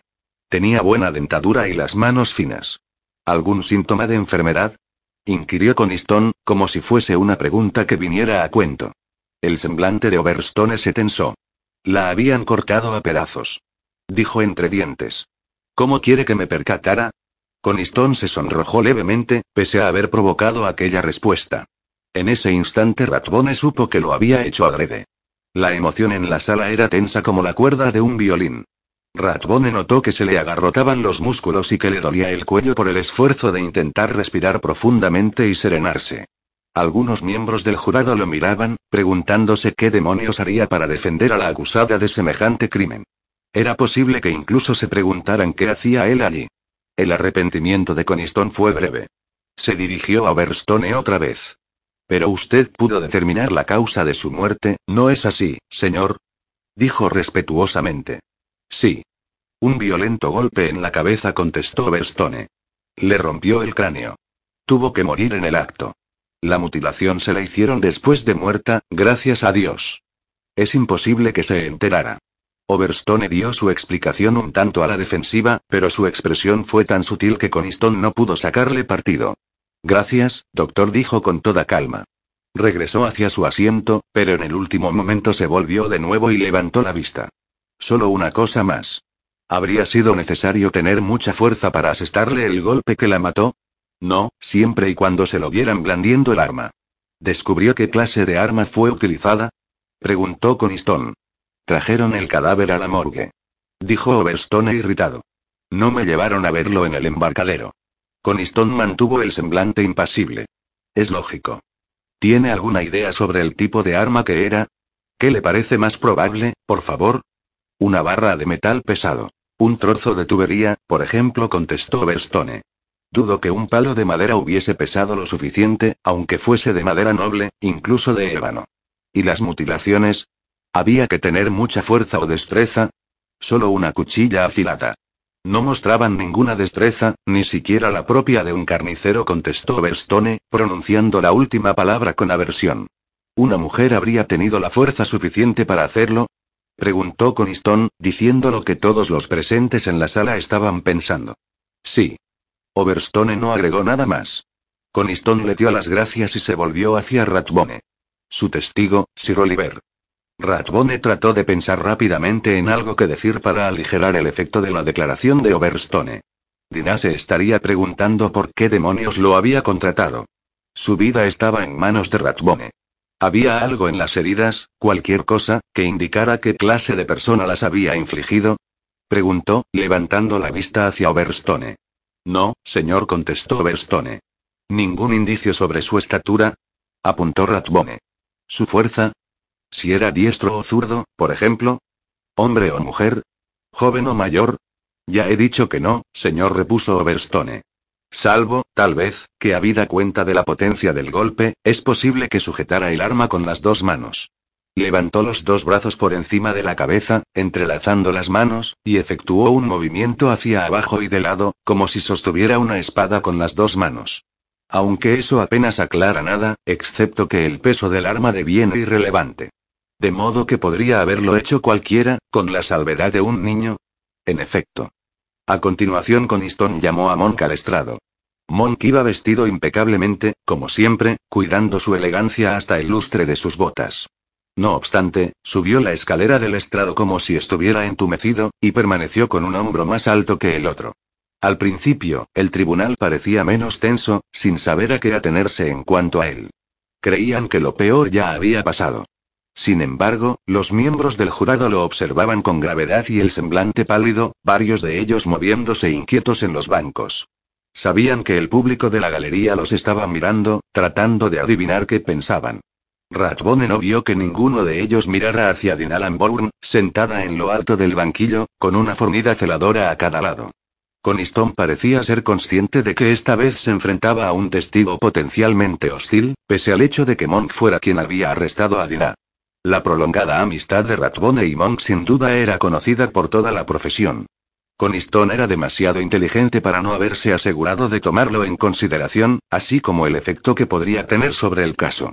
Ahora deambulaba por el entarimado con cierta desenvoltura, si bien su porte traslucía una amenaza implícita. Señor Monk comenzó a media voz. La galería guardaba silencio para asegurarse de que no se perdía nada. Usted estaba con el sargento Orme cuando descubrieron el cuerpo de esta pobre mujer, al alba del día de autos en el embarcadero de Limehouse. Usted y él oyeron los gritos de la persona que la encontró.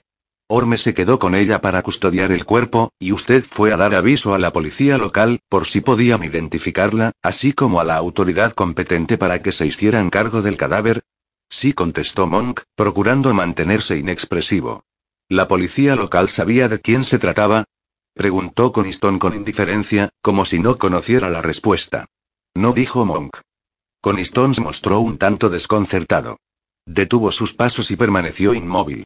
Nunca habían tenido ocasión de arrestarla, o al menos de amonestarla por sus actividades como prostituta. Eso es lo que dijeron, corroboró Monk. Si en efecto era prostituta, ¿no le resulta chocante? Preguntó Coniston, con un deje de sorpresa en su voz. Monk seguía mostrándose impávido. Es frecuente que la gente no reconozca a una persona que ha fallecido de manera violenta, sobre todo si hay sangre y siente un horror más que natural. Las personas pueden parecer más menudas de lo que uno las recuerda cuando estaban vivas. Y si no van vestidas como de costumbre o se encuentran en un lugar donde no esperas verlas, no siempre caes en la cuenta de quiénes son. A juzgar por el rostro de Coniston, aquella no era la respuesta que deseaba oír. Siguió adelante. Hizo averiguaciones para descubrir quién era, por supuesto, contestó Monk. ¿Dónde investigó? Preguntó Coniston, abriendo las manos como quien abarca un sinfín de posibilidades. Entre los residentes de la zona, los tenderos, otras mujeres que podían conocerla, contestó Monk, todavía sin el menor atisbo de emoción en la voz. Cuando dice mujeres, ¿se refiere a prostitutas? Presionó Coniston. El rostro de Monk parecía insulso. Seguramente solo Ratbone acertó a ver el minúsculo músculo que palpitaba en su mejilla. Me refiero a lavanderas, obreras, vendedoras ambulantes, cualquier persona que pudiera haberla conocido, dijo. ¿Tuvo éxito? inquirió Coniston cortésmente. Sí le dijo Monk. Fue identificada como Zenia Gadney, una mujer de mediana edad que llevaba una vida tranquila y solitaria en el número 14 de Copenhagen Place, justo pasado el canal del Imeousekut. Varios vecinos de su calle la conocían. ¿Cómo se ganaba el sustento? Preguntó Coniston, todavía sereno y educado, si bien su tensión no pasó desapercibida al jurado. Observándolos, el propio Ratbone podía sentirla. No lo hacía, contestó Monk. Había un caballero que la visitaba una vez al mes y le daba lo suficiente para cubrir sus necesidades, que al parecer eran modestas. No hallamos pruebas de que hubiese ganado dinero por otros medios, salvo el que pudiera sacar haciendo pequeñas labores de costura, que cabe que hiciera por buena voluntad y por tener compañía, además de por el dinero. La expresión de Monk era sombría, su voz baja, como si también él lamentara no solo su terrible muerte, sino la aparente futilidad de su vida. Conociéndolo como lo conocía, a Ratbone no le costó descifrarlo en su rostro y en las palabras que elegía. Se preguntó si Coniston también se daría cuenta. ¿Acertaría en su juicio sobre Monk? Coniston vaciló unos instantes y acto seguido prosiguió. Me figuro que, como es natural, intentó identificar a ese hombre y esclarecer qué clase de relación mantenía con ella. Por supuesto, contestó Monk. Era el doctor Joel Lambourne, de Lower Park Street, Greenwich. Ya veo, dijo Coniston enseguida. ¿Se trataría del difunto marido de la acusada, la señora Dina Lambourne? Monk continuaba absolutamente inexpresivo. Sí. ¿Fue a ver a la señora Lambourne? Le preguntó sobre la relación de su marido con la señora Gadney. Preguntó Coniston con aire inocente. Sin duda debió resultarle desagradable tener que informarla sobre la relación de su marido con la fallecida, agregó, con un toque de compasión. Sí, por supuesto que lo hice, contestó Monk. Mantenía la expresión desprovista de toda compasión en la medida en que podía, pero aún así dejó traslucir un poco. El jurado observaba atentamente. Incluso el juez Pendock se inclinó un poco hacia adelante en su asiento. Se oyó una suerte de suspiro en la galería, como si la tensión se estuviera volviendo insoportable. ¿Y cuál fue su reacción? Dijo Coniston con cierta acritud, como si le molestara tener que preguntarlo. Al principio dijo que no conocía a la señora Gadney, respondió Monk. Luego reconoció que sabía que su marido la había mantenido hasta su muerte, dos meses antes. Lo sabía dijo Coniston en voz alta y clara, incluso volviéndose un poco hacia la galería, de modo que todos los presentes en la sala lo oyeran. Se volvió otra vez hacia Monk. La señora Lambourne sabía que su marido había estado visitando y pagando a Zenia Gadney durante años. Eso fue lo que dijo, confirmó Monk. Ratbone tomó un breve apunte en su cuaderno. Pero primero lo negó. Insistió Coniston. ¿Estaba avergonzada? ¿Enojada? ¿Humillada? ¿Tal vez temerosa? Ratbone se planteó objetar sobre la base de que semejante opinión quedaba fuera del ámbito de la pericia de Monk, pero cambió de parecer. Sería fútil, y solo conseguiría llamar la atención sobre su desesperación. Un amago de sonrisa cruzó brevemente el semblante de Monk. No lo sé. Estaba afectada por una intensa emoción, pero no tengo modo de saber cuál era. Podrían muy bien haber sido la impresión y el horror ante el modo en que había muerto Zenia Gadney. O remordimiento, agregó Coniston. O incluso la ausencia del mismo. Ratbone hizo ademán de ir a ponerse de pie. Vio. Señor Coniston, está especulando inapropiadamente. Le ruego que se ciña a las preguntas que el testigo pueda contestar. Mis disculpas, señoría, dijo Coniston con aire contrito. Levantó de nuevo la vista hacia Monk. No obstante, sería exacto decir que la señora Lambourne se encontraba en un estado de extrema emoción, señor Monk. Sí. Habida cuenta de lo que usted había descubierto sobre la relación del doctor Lambourne con la víctima, y que la señora Lambourne en un momento u otro se había enterado, ¿dio usted algún paso para averiguar si la señora Lambourne había visitado alguna vez a Zenia Gadney por su cuenta? Sí. Monk tenía el rostro tenso por la lástima, pero no eludió la respuesta. Varios testigos vieron a alguien que encajaba con su descripción en Copenhagen Place el día anterior a que halláramos el cadáver de Zenia Gadney en el embarcadero. Pedía información para localizar a la señora Gadney, concretamente en las tiendas. Coniston asintió lentamente. Estaba buscando a la víctima. ¿Aludió alguien a su estado de ánimo? Por favor, sea preciso, señor Monk. Estaba muy afligida, contestó Monk.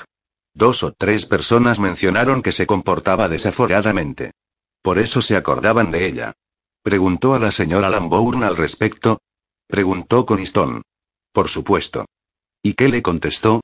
Al principio me dijo que había asistido a una soirée con una amiga. Visité a la amiga en cuestión, que me contó otra cosa.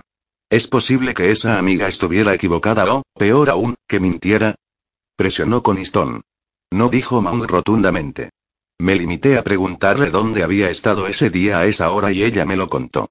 Estuvo en compañía de muchas otras personas, y hemos comprobado que era verdad. Lo que no se produjo fue la soirée a la que la señora Lambourne dijo haber asistido. ¿De modo que mintió? Preguntó Coniston, de nuevo en voz alta y clara. Sí. Coniston esbozó una sonrisa. Resumiendo, comandante Monk, usted sostiene que la acusada, la señora Dina Lambourne, sabía que su marido había visitado a la víctima durante muchos años y que le daba dinero regularmente que el día anterior al asesinato fue a la calle donde vivía la víctima, en busca de ella, preguntando a la gente dónde podía encontrarla. Varias personas le dijeron a usted que estaba muy afligida, casi histérica. Cuando usted le preguntó al respecto, ella le mintió y dijo que había estado en otra parte, cosa que ha demostrado que no era cierta. ¿Es correcto? Sí, dijo Mount con abatimiento. Llegados a ese punto, la arrestó y la acusó del asesinato de Zenia Gadney. Sí. Ella afirmó que no la había matado e insistió en que no había estado en Copenhagen Place, contestó Monk. Extremo que usted ha desmentido, señaló Coniston con visible satisfacción. Gracias, comandante Monk. Se volvió hacia Ratbone. Su testigo, Sir Oliver. Ratbone caminó lentamente hasta el centro del entarimado y levantó la vista hacia Monk. Era consciente de que todo el mundo tenía los ojos puestos en él, aguardando a ver qué podría hacer. Tuvo una repentina visión de un cristiano entrando en un ruedo lleno de leones. Esperaba un milagro, pero no estaba muy seguro de creer en ellos. Señor Monk, ha dicho que la señora Lambourne admitió saber que su marido llevaba muchos años visitando a la señora Gadney. Por cierto, ¿estaba casada o estamos usando el título como una cortesía? Los vecinos comentaron que decía haber estado casada, contestó Monk. Pero no hallamos rastro alguno de un hombre apellidado Gadney. ¿Y el señor Lambourne la había mantenido económicamente todo el tiempo que ella vivió allí? Prosiguió Ratbone. Aproximadamente 15 años, confirmó Monk. Vaya. Ratbone frunció el ceño. Y dice usted que al parecer la señora Lambourne había estado enterada todo ese tiempo, o al menos la mayor parte de él. ¿Está seguro? Sí. ¿Se debe a que ella lo admitió y usted la creyó? Dijo Ratbone, dando un ligero tono de incredulidad a su pregunta. Monk lo miró con una chispa de humor que apenas duró una fracción de segundo. Otros testigos me dijeron lo mismo, aclaró Monk. Oh. Así pues, no le cabe duda de que en efecto sabía de la existencia de la señora Gadney desde hacía bastante tiempo, probablemente años. Exactamente. ¿Y cuánto tiempo llevaba muerto el doctor Lambourne cuando asesinaron a la señora Gadney? Unos dos meses. Ratbone vio en el rostro de Mon que éste sabía exactamente cuál iba a ser la pregunta siguiente. Se miraron a los ojos. ¿Y qué motivo halló para que la señora Lambourne, llevando dos meses viuda, de pronto fuera a Copenhagen Place en busca de Zenia Gadney, medio histérica, permitiendo que incluso los tenderos y sus clientes la vieran en semejante estado? ¿Qué quería entonces de Zenia Gadney con tanta urgencia, cuando llevaba años sabiéndolo todo sobre ella? Porque ya no seguía recibiendo dinero, ¿me equivoco? Varios miembros del jurado se inclinaron hacia adelante como para asegurarse de no perder una sola palabra de la contestación. Uno frunció el ceño y negó con la cabeza. Se oyó un rumor de movimientos en la galería, así como a varios espectadores que inhalaron para contener el aliento. Pendock miraba fijamente a Ratbone, arrugando el rostro con aprensión. Monk no parecía alterado. Por un momento Ratbone se preguntó si tal vez había caído en la trampa deliberadamente. Sería propio de Monk, acérrimo a Dalí de la verdad. Era él quien había arrestado a Dina, pero también quien había pedido a Ratbone que la defendiera y dedicaba su tiempo a buscar una explicación diferente. La señora Lambourne afirmó que no había ido a Copenhague en place, dijo Mount despacio y con claridad. Ella cree que su marido, el doctor Lambourne, fue asesinado debido a su trabajo para demostrar que el opio que se vende en este país, Coniston se puso de pie de un salto. Señoría. exclamó, levantando la voz. Esto es absolutamente irrelevante y engañoso. El opio es un medicamento común que recetan los médicos, que se vende en todas las boticas de Inglaterra y en miles de tiendas normales y corrientes. Si la señora Lambourne lo tomaba, para el dolor o por cualquier otro motivo, eso no justifica lo que hizo. Millones de personas toman opio. Alivia la aflicción y el insomnio, no conduce a la locura ni sirve de excusa para asesinar. Tomado en dosis demasiado altas y con demasiada frecuencia, puede causar adicción, sobre todo si se fuma, dijo Ratbone de manera cortante. Y tomar una sobredosis es letal. Coniston se volvió hacia él. Zenia Gadney no era adicta y no falleció por una sobredosis de opio, Sir Oliver. Le asestaron un golpe en la cabeza con una tubería de hierro y luego la mutilaron obscenamente. Le arrancaron los intestinos y griega. Golpeó furiosamente con el mazo, casi ahogando las voces de los letrados. Somos conscientes de cómo murió, señor Coniston. Dijo enojado. Sir Oliver. ¿Está insinuando que la señora Lambourne tomaba opio y que eso de algún modo excusa su terrible crimen? No, señoría, yo, bien espetó Pendock. Entonces le ruego prosiga con sus preguntas al señor Monk, si es que le queda alguna. De lo contrario se levanta la sesión para ir a almorzar. Solo unas pocas más, señoría. Sin aguardar a que Pendock le concediera permiso, Ratbone se volvió de nuevo hacia Monk. ¿Cree que su repentina decisión de buscar a Zenia Gadney tuvo algo que ver con la muerte de su marido? inquirió. No tanto con su muerte como con la ruina de su reputación, respondió Monk. Y le resultaba imposible creer que su marido se hubiese quitado la vida. Coniston se puso de pie otra vez. Su señoría, el trágico suicidio de Joel Lambourne, Pendó calzó la mano. Soy consciente de ello, señor Coniston. Se volvió bruscamente hacia Ratbone. Sir Oliver, el doctor Lambourne ya llevaba dos meses muerto cuando la señora Lambourne comenzó a buscar a Zenia Gadney. Si estuvo enterada de su existencia durante 15 años, carece de sentido que de súbito fuera en su busca en ese momento. Si creía que la señora Gadney era de algún modo responsable del suicidio del doctor Lambourne, deberá presentar alguna prueba a ese respecto. ¿Tiene alguna? No, señoría, en tal caso, prosiga. Fue una orden. Ratbone tomó aire buscando otra pregunta. Detestaba batirse en retirada, llegados a aquel punto. Daría la impresión de estar rindiéndose. Y en realidad así era como se sentía. No tenía nada más que preguntar a Monk.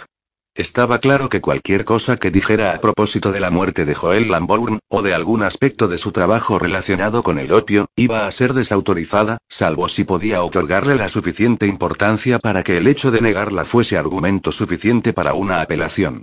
No tengo más que añadir, señoría, dijo con tanto estilo como fue capaz, y se retiró a su asiento. Después del almuerzo, Coniston presentó pruebas relacionadas con la muerte de Joel Lambourne y sus efectos sobre su viuda. El interés de Ratbone se agudizó.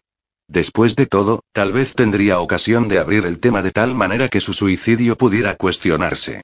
Desde luego Monk le había proporcionado información suficiente para debatir, si conseguía meter un pie en la puerta. Bastaría tan solo el menor error de juicio por parte de Coniston, un desliz de uno de sus testigos, para que el tema saliera a colación. Ratbone echó un vistazo hacia atrás y reparó en la gran cantidad de periodistas atentos a los procedimientos, lápiz en mano. No pasarían por alto la menor inflexión, aunque el jurado lo hiciera.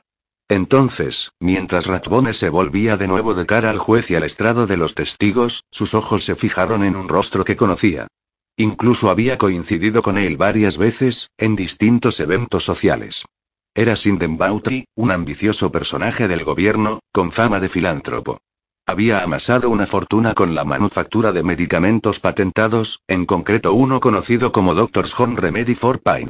Ratbone evitó llamarle la atención sin estar seguro de por qué. No quería que Bautry supiera que lo había visto, al menos por el momento, aunque era un hombre apuesto y no pasaría desapercibido a la prensa. Al día siguiente todos los lectores de periódicos quizás sabrían que había estado allí. Ahora el interés de Ratbone era todavía más vivo. El caso tenía más calado de lo que había creído. La batalla sería más dura por otro motivo. El interés de Bautry por la relación de Lambourne con el caso resultaba evidente. ¿Estaba allí a título personal o como representante de los intereses del gobierno?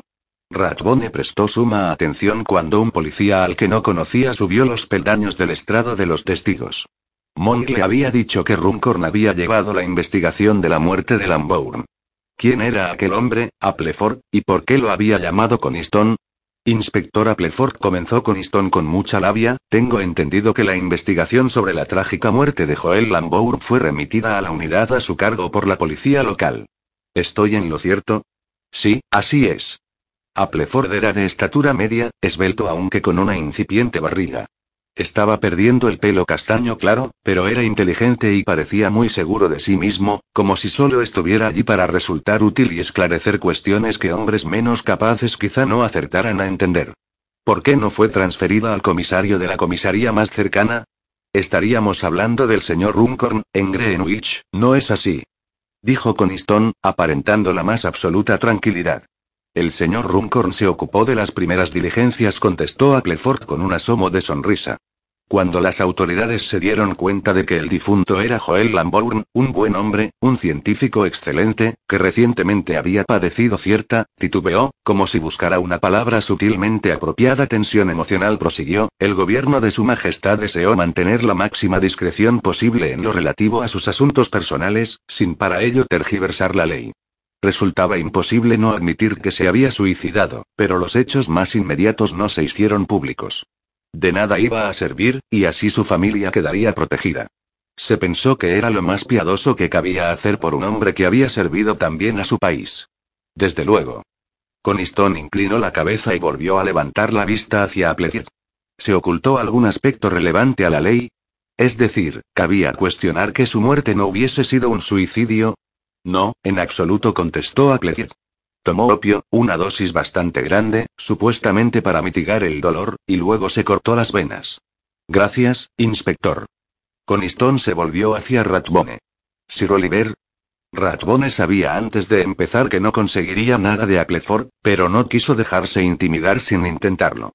¿Resulta particularmente doloroso cortarse las venas? Preguntó. Es decir, tanto como para necesitar opio para soportarlo. No tengo ni idea respondió Appleford con un deje de sarcasmo. Disculpe, dijo Ratbone, con un tono igualmente acerado. Pensaba que lo habían llamado en calidad de experto, por ser más ducho en la materia que el comisario Runcorn. ¿Acaso me equivoco? Me llamaron para asumir la responsabilidad de guardar la máxima discreción sobre el caso, le espetó a Runcorn no estaba capacitado para hacerlo. Al parecer, no corroboró Ratbone. Puesto que todo hombre que tiene un perro parece saber que Joel Lambourne fue desacreditado a conciencia y que, desesperado por ello, cometió suicidio en Greenwich Park. ¿Por qué ocurrió en Greenwich Park? ¿No es así? ¿O es ahí donde la discreción entra en juego?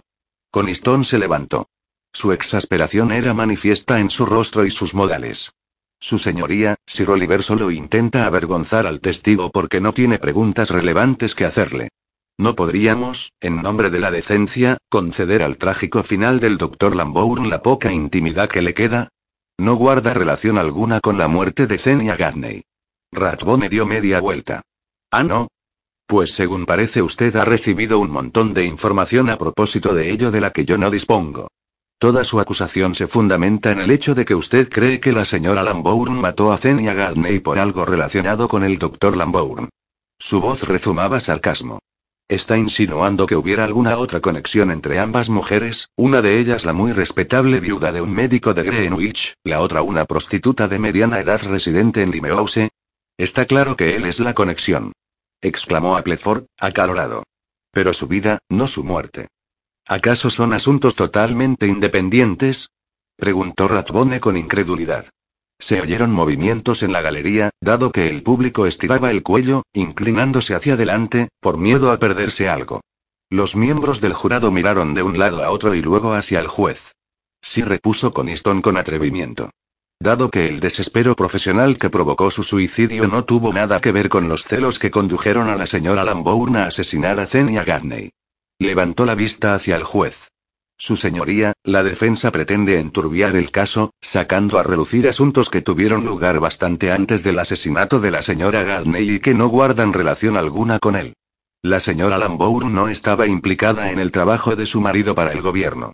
Por consiguiente, este nada tiene que ver con el asesinato de Zenia Gadney. Ratbone se dispuso a protestar, pues la conclusión era totalmente injustificada. Su señoría, su argumento es consistente, señor Coniston interrumpió Pendock. Sir Oliver, si no tiene preguntas pertinentes que hacer al inspector Appleford, este tribunal lo autoriza a retirarse y pasaremos al testigo siguiente. Proceda, señor Coniston.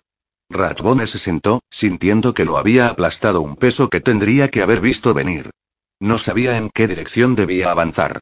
La resolución del juez era injusta y, sin embargo, si volvía a protestar se ganaría la furia de Pendock sin ser capaz de demostrar algo a favor de Dina, porque, a decir verdad, no tenía nada. De pronto se sintió al borde del abismo.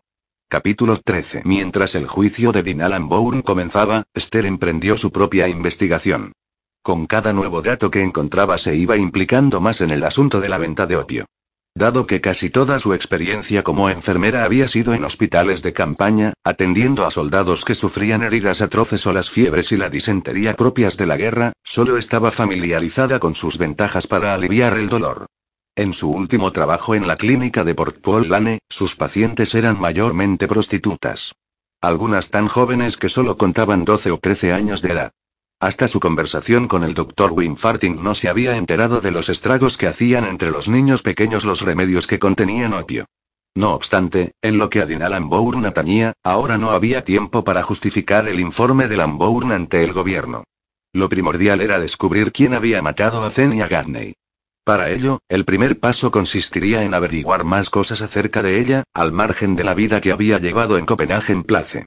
Casi todas las mujeres que acudían a la clínica de Port vivían a dos o tres kilómetros a la redonda de la propia clínica, pero algunas que padecían enfermedades crónicas acudían desde barrios más alejados. Por lo general, Esther apenas podía hacer nada por ellas, pero cualquier cosa que aliviara sus síntomas era una ayuda. Se disponía a buscar a una en concreto, a quien había hecho compañía noches enteras, cuidándola durante su pulmonía hasta que se recuperó lo suficiente para volver a las calles, donde no tardaría en sufrir una recaída. Ocurriría probablemente aquel invierno, cuando el hambre, las inclemencias del tiempo y el agotamiento quizás acabaran con su vida. Gladys Midleton tenía casi 40 años, y la habían comprado y vendido desde los 12. Aún así, seguía siendo sorprendentemente guapa. Su abundante mata de pelo no presentaba ni una sola cana. Su piel estaba perdiendo tersura, pero no tenía imperfecciones, al menos a la luz de una vela. Su última enfermedad le había hecho perder peso, pero, con su edad, esa pérdida resultaba favorecedora. Aún tenía curvas generosas y caminaba con inusual elegancia. Esther tardó casi todo el día en averiguar dónde vivía Gladys. Incluso una vez descubierta la casa de inquilinato correcta, tuvo que aguardar, permaneciendo de pie en un umbral con tanta discreción como pudo, hasta que Gladys regresó de la taberna de la esquina. Esther la siguió a casi 50 metros de distancia hasta que Gladys entró en la casa, y luego irrumpió detrás de ella. Se equivocó de puerta un par de veces, teniendo que disculparse, antes de llamar a la habitación de Gladys. Gladys abrió con cautela. Era demasiado temprano para su clientela. En la calle aún era de día, y un cliente potencial podía tropezarse fácilmente con algún conocido. Su presencia en el barrio podría ser difícil de explicar. Hola, Gladys dijo Esther, sonriendo enseguida. Carecía de sentido fingir que había ido por alguna razón que no fuese pedirle un favor. Gladys conocía la ley de la supervivencia y no le gustaría que le mintieran con condescendencia, por más agradable que pudiera resultar para su vanidad. Esther le mostró una botella del tónico cordial que sabía que era su favorito. Gladys la miró primero con placer y acto seguido con recelo. No voy a decir que no esté agradecida ni que no me alegre de verla, pero ¿qué es lo que quiere? Preguntó un tanto escéptica. Para empezar, no quedarme en el umbral, contestó Esther, todavía sonriente. Gladys retrocedió a regañadientes. Esther la siguió. La habitación estaba más limpia de lo que había esperado. No había indicios del comercio de Gladys, solo un ligero olor a sudor y a comida reciente. Gracias. Esther se sentó en el borde de una silla. Mantuvo la botella de cordial en la mano. Debía quedar claro que se trataba de un trato, no de un regalo. Gladys se sentó frente a ella, también en el borde de la silla, con cierta inquietud. ¿Qué quiere, pues? repitió. Información. No sé nada. La respuesta fue instintiva e inmediata. Tonterías, dijo Esther con tono de eficiencia. Las mujeres que no saben nada no sobreviven mucho tiempo. No me mientas si yo no te mentiré. Gladys se encogió de hombros, admitiendo al menos un grado de derrota. ¿Qué quieres saber? ¿Conocías a Zenia Gadney? preguntó Esther. El color abandonó el semblante de Gladys, dejándolo ceniciento. Dios. No sé nada sobre eso, lo juro. Estoy segura de que no sabes nada sobre el asesinato, la tranquilizó Esther, diciéndole algo cercano a la verdad. Lo que quiero saber es cómo era. ¿Qué quiere decir con cómo era? dijo Gladys, parpadeando confusa. ¿Estaba ganando tiempo o realmente no lo entendía? Esther acarició la botella de cordial. Esto es bastante bueno para tu salud, comentó. Ya, pero no me va a curar de un tajo en la garganta, repuso Gladys con voz ronca. Y tampoco si me arrancan las tripas y me las enrollan a la cintura, ¿verdad? ¿Por qué iba nadie a hacerte algo así? Esther enarcó las cejas. Además, no le rajaron el cuello. Le dieron un golpe en la nuca. Seguramente, no se enteró de lo que vino luego. Tú no tenías una aventura con el doctor Lambourne, ¿verdad? Gladys se quedó perpleja. Claro que no. Él no era así. Lo único que quería saber era si era fácil comprar opio, y si sabía lo que había en lo que tomaba para dormir o cuando me dolía la barriga. ¿Y lo sabías? Esther procuró no demostrar demasiado interés. No podía permitirse que Gladys percibiera su vulnerabilidad. ¿Sabías lo que contenía o qué cantidad tomar? ¿O cuánto tenías que esperar antes de tomarlo otra vez? Sé que da resultado, no necesito saber nada más, replicó Gladys. ¿Fue eso lo que te preguntó? No me lo preguntó a mí, preguntaba a las que tienen chiquillos. Yo solo estaba allí. ¿Conocías a Zenia Gadney? Dijo Esther, volviendo a su primera pregunta. Sí. ¿Por qué? ¿Cómo era? Eso ya lo ha dicho. ¿Qué es lo que quieres saber? Gladys negó con la cabeza. Era mayor que yo, tranquila, no especialmente bella pero limpia. Todo depende de lo que te guste, ¿no? Hay tipos que las prefieren corrientes pero dispuestas a hacer cualquier cosa, no sé si me entiende. Como con sus esposas, pero más fácil. Sí, claro que lo entiendo. Zenia era así. Por lo que dices, no se parece en absoluto a la señora Lambourne. ¿Y cómo es ella, pues? Preguntó Gladys con curiosidad. Esther recordó lo que Monk le había dicho y el efecto que por lo visto había causado en él. Guapa, muy atractiva, contestó. Alta y morena, con unos ojos preciosos. Gladys negó con la cabeza, completamente desconcertada. Bueno, Zenia no era así para nada. Era sosa como un ratón, toda gris y callada. De hecho era una pesada, pero buena persona, no sé si me explico. Nunca hablaba mal de nadie. No perdía los estribos ni decía mentiras. Y tampoco robaba. Esther también se quedó perpleja. ¿Cómo llegaste a conocerla? Gladys puso los ojos en blanco ante la estupidez de Esther. Supe de ella porque tenía lo que todas queremos, ¿no? Un auténtico caballero que solo necesita verte una vez al mes, que te trata como si fueras una dama y que paga todas las facturas. Si eso me pasara a mí, creo que me moriría y me iría derechita al cielo. Lo que me gustaría saber es cómo lo consiguió. No fue porque supiera cómo hacer reír a un hombre o conseguir que se sintiera el tipo más interesante o apuesto que hubiera conocido en su vida. ¿Crees que el doctor Lambourne la amaba? preguntó Esther. ¿Zenia era especialmente cariñosa o amable? Gladys se encogió de hombros. ¿Cómo voy a saberlo? Supongo que estaría dispuesta a hacer cosas raras. No se me ocurre nada más. Y eso que parecía el hombre más franco y decente del mundo. Vivir para ver. Nunca se sabe qué hay detrás de una cara normal y corriente. Esther ya había pensado en aquella posibilidad aunque resultara tan desagradable. No conocía a Dean Bourne. ¿Por qué le preocupaba tanto que pudiera haber amado tan profundamente a un hombre de gustos anormales? Tal vez se debiera a lo que imaginaba que sentiría si descubriera una conducta semejante en Monk. No lo soportaría. La mera posibilidad destruiría cuanto era más íntimo y valioso para ella. De ser así, querría matar a la mujer que había satisfecho sus apetitos, tal como Dean Bourne estaba acusada de haber hecho. Tal vez. No con tanta violencia ni brutalidad, pero matarla. Le resultó extraño y perturbador ser capaz de contemplar la idea del asesinato. Ahora todo presentaba otro aspecto. Triste, feo e inconcebiblemente doloroso. ¿Crees que Zenia lo amaba? Preguntó a Gladys. Semejante pregunta ni siquiera tendría sentido para aquella mujer. Gladys solo vivía, trabajaba y pensaba para sobrevivir. El amor era un lujo que seguramente nunca se podría permitir. Tal vez ni siquiera se había permitido soñar con él. Con cien disfraces distintos, lo mismo debía de ser aplicable a millones de mujeres de toda clase y condición, tanto a criadas como a amas de casa respetables, incluso a las que ostentaban una elevada posición social. Ni Esther ni Gladys tenían hijos, pero Esther tenía amor. De eso estaba absolutamente segura. Ahora bien, muchas mujeres creían vivir con amor. Tal vez Dinah Bourne se contara entre ellas. Miró a Gladys otra vez. Estaba sentada con la frente arrugada y su rostro reflejaba una profunda concentración. Esther aguardó. Finalmente, Gladys levantó la vista. A lo mejor. En realidad no importa, dijo lentamente. Fue terrible lo que le pasó. Me trae sin cuidado lo que hiciera, no estuvo bien. Esther no supo qué decir. ¿Acaso hizo algo malo? preguntó. Le dio miedo que Gladys volviera a refugiarse en el silencio, pues cada vez tenía más claro que sabía más cosas de las que le había contado. Pues sí. Gladys mordió el labio.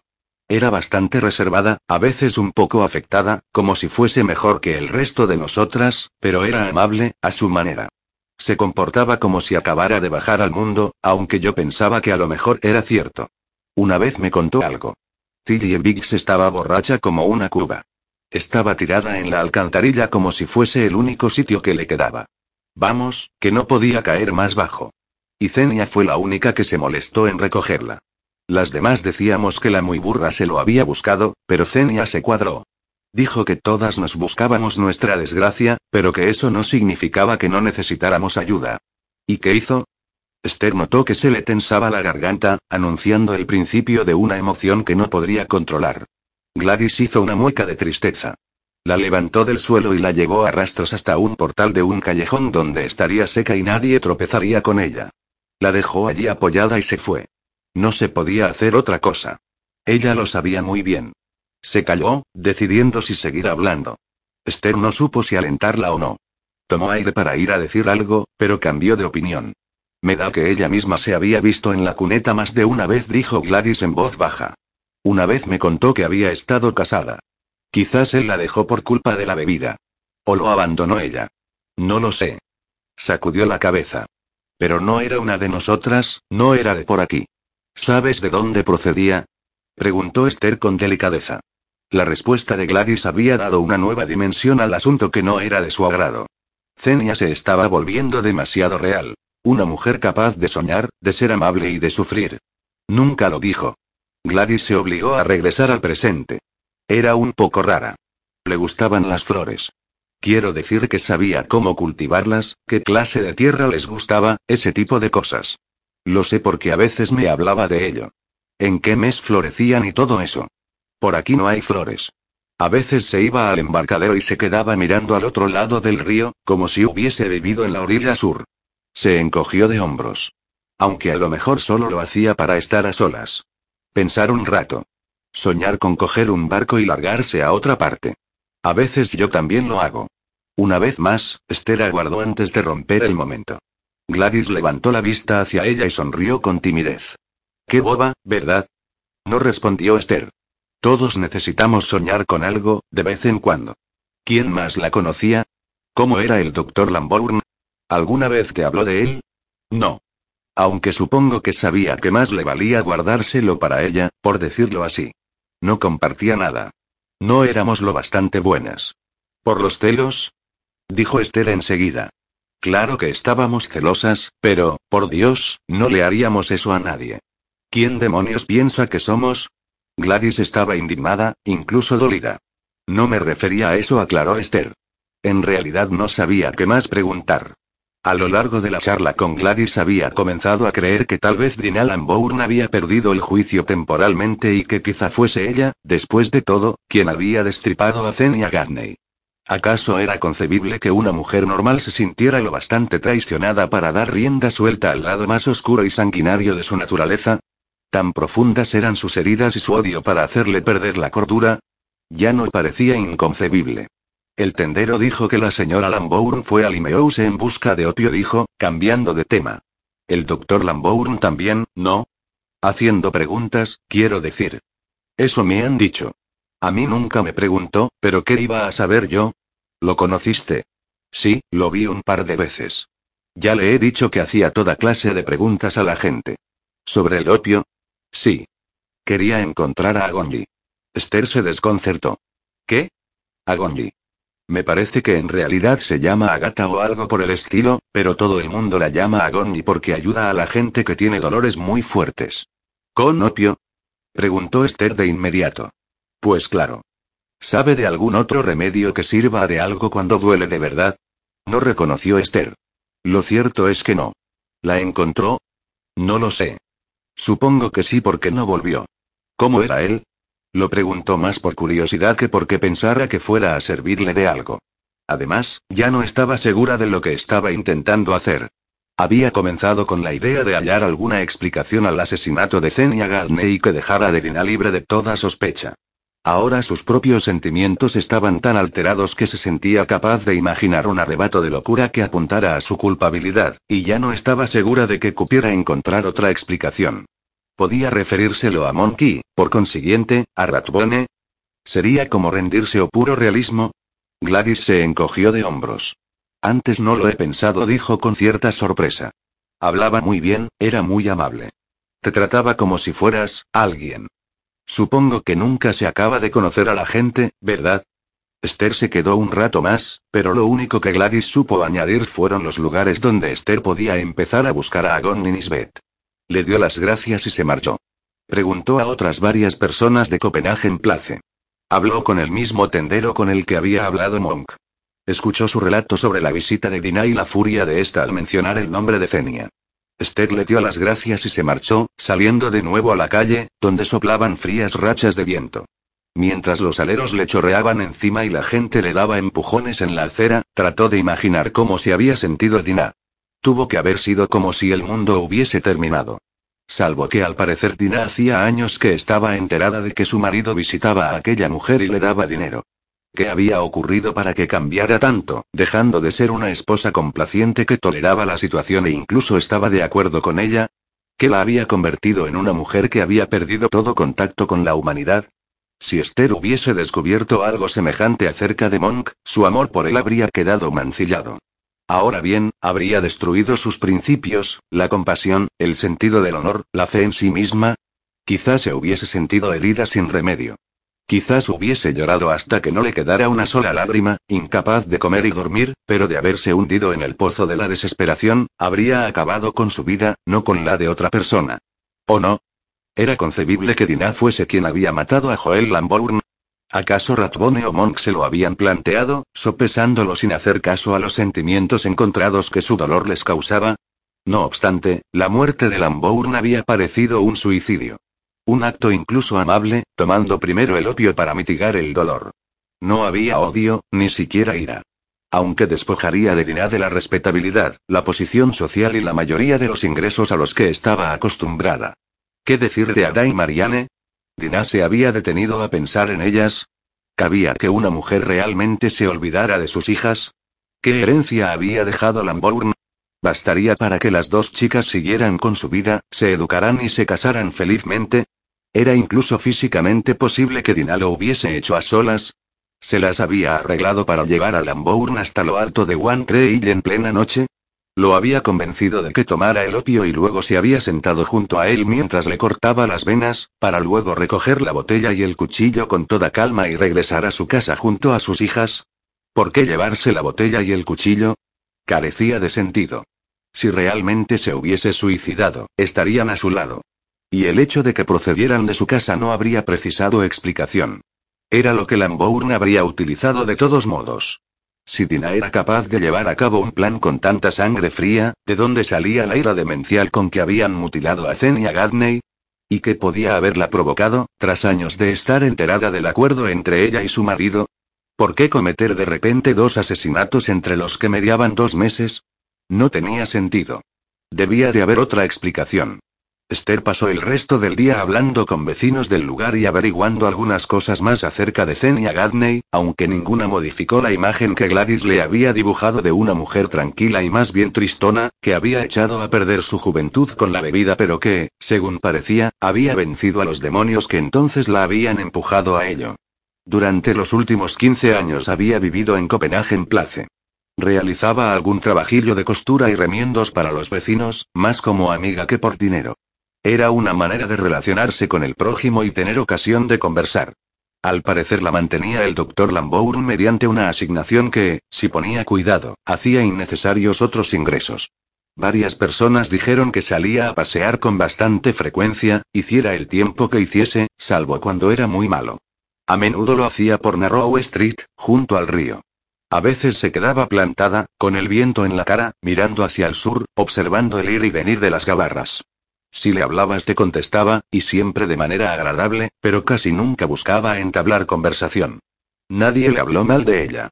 Esther decidió ir a Narrow Street, donde Zenia paseaba tan a menudo. El viento le escocía en la cara, las aguas grises destellaban bajo el sol. Esther se formó una idea de la soledad de Zenia, tal vez del arrepentimiento que sin duda ocupara sus pensamientos tantas veces. Para empezar, ¿qué la había llevado a beber? ¿Una tragedia doméstica? Tal vez la muerte de un hijo.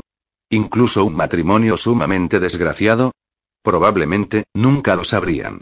En la vida de Zenia no había nada que explicar a su terrible muerte, como no fuera su relación con Joel Lambourne. Si no era eso, solo quedaba pensar que había sido una víctima al azar, sacrificada por brindar ocasión a la ira desatada de su asesino. Esther había empezado compadeciendo a Dinah, una mujer despojada no solo del marido a quien amaba, sino en cierto sentido de todo lo que aportaba felicidad a su vida. Ahora, incluso la dulzura de sus recuerdos estaría mancillada para siempre. Pronto perdería su propia vida en el espantoso castigo ritual de la horca. Mientras Esther contemplaba las aguas grises del río arremolinándose delante de ella, su piedad fue para Zenia Garney. La vida de aquella mujer había sido muy poco reconfortante, y durante la última década y media, apenas había recibido afecto ni compartido nada, ni siquiera tocando el cuerpo de otro ser humano aparte del de Joel Lambourne, una vez al mes y por dinero. Trató de apartar esa imagen de su mente. ¿Qué podía haber deseado que fuese tan extraño u obsceno para que su esposa no se lo concediera, motivo por el que pagaba a una prostituta de Limehouse? Se alegró de no tener que saberlo. El agua hizo ruido en la playa de Guijarros cuando la estela de un barco alcanzó la orilla con la marea baja. Una hilera de gabarras navegaba por el centro de la corriente, cargada de carbón, madera y altas pilas de pacas. Los hombres que las guiaban se balanceaban con un garbo tosco pero diestro, empuñando sus largas pértigas. El viento arreciaba y olía a salitre y a lluvia. Las gaviotas chillaban en lo alto, emitiendo prolongados y tristes lamentos. Esther tuvo la impresión de haber agotado el tema de Zenia Garney. ¿Tenía sentido seguir indagando sobre la búsqueda de información del doctor Lambourne a propósito del opio? Probablemente no. La tarde caía y empezaba a hacer frío mientras la marea cambiaba. Era hora de volver a casa, donde entraría en calor, no solo por estar resguardada del viento que soplaba desde el río, sino lejos de los pensamientos sobre la muerte, la ira y el desespero, y del apetito que en última instancia había arrasado con todo lo valioso. Prepararía una cena que fuera del gusto de Scuffy o iría a bromear sobre trivialidades, le daría las buenas noches cuando se hubiese lavado y estuviera listo para irse a la cama. Después se acostaría con Monk y daría gracias a Dios por todo lo bueno que había en su mundo. Esther tardó un día y medio en dar con Agatha Nisbet. Había recorrido el estrecho sendero hacia el oeste hasta dejar atrás Greenland Dock, y luego enfiló tierra adentro hasta Norway Yard. Volvió a preguntar en Roterite Street y solo tuvo que caminar unos 100 metros más hasta un gran almacén en desuso reconvertido en clínica improvisada para estibadores y marineros heridos. Entró con paso decidido y la cabeza alta, como si tuviera todo el derecho de estar allí. Un par de personas la miraron con curiosidad, primero una muchacha que fregaba el suelo y luego un hombre con la ropa manchada de sangre que parecía un camillero. Esther le sonrió, y él, más relajado, no le dio el alto. Se cruzó con dos o tres mujeres de mediana edad. Se las veía cansadas y agobiadas, con la ropa arrugada como si la hubieran llevado puesta toda la noche y todo el día anterior. Acudieron a su mente vívidos recuerdos de su tiempo en los hospitales. Limpiar, enrollar vendas, cambiar camas y ayudar a comer a los enfermos y heridos, y sobre todo acatar órdenes.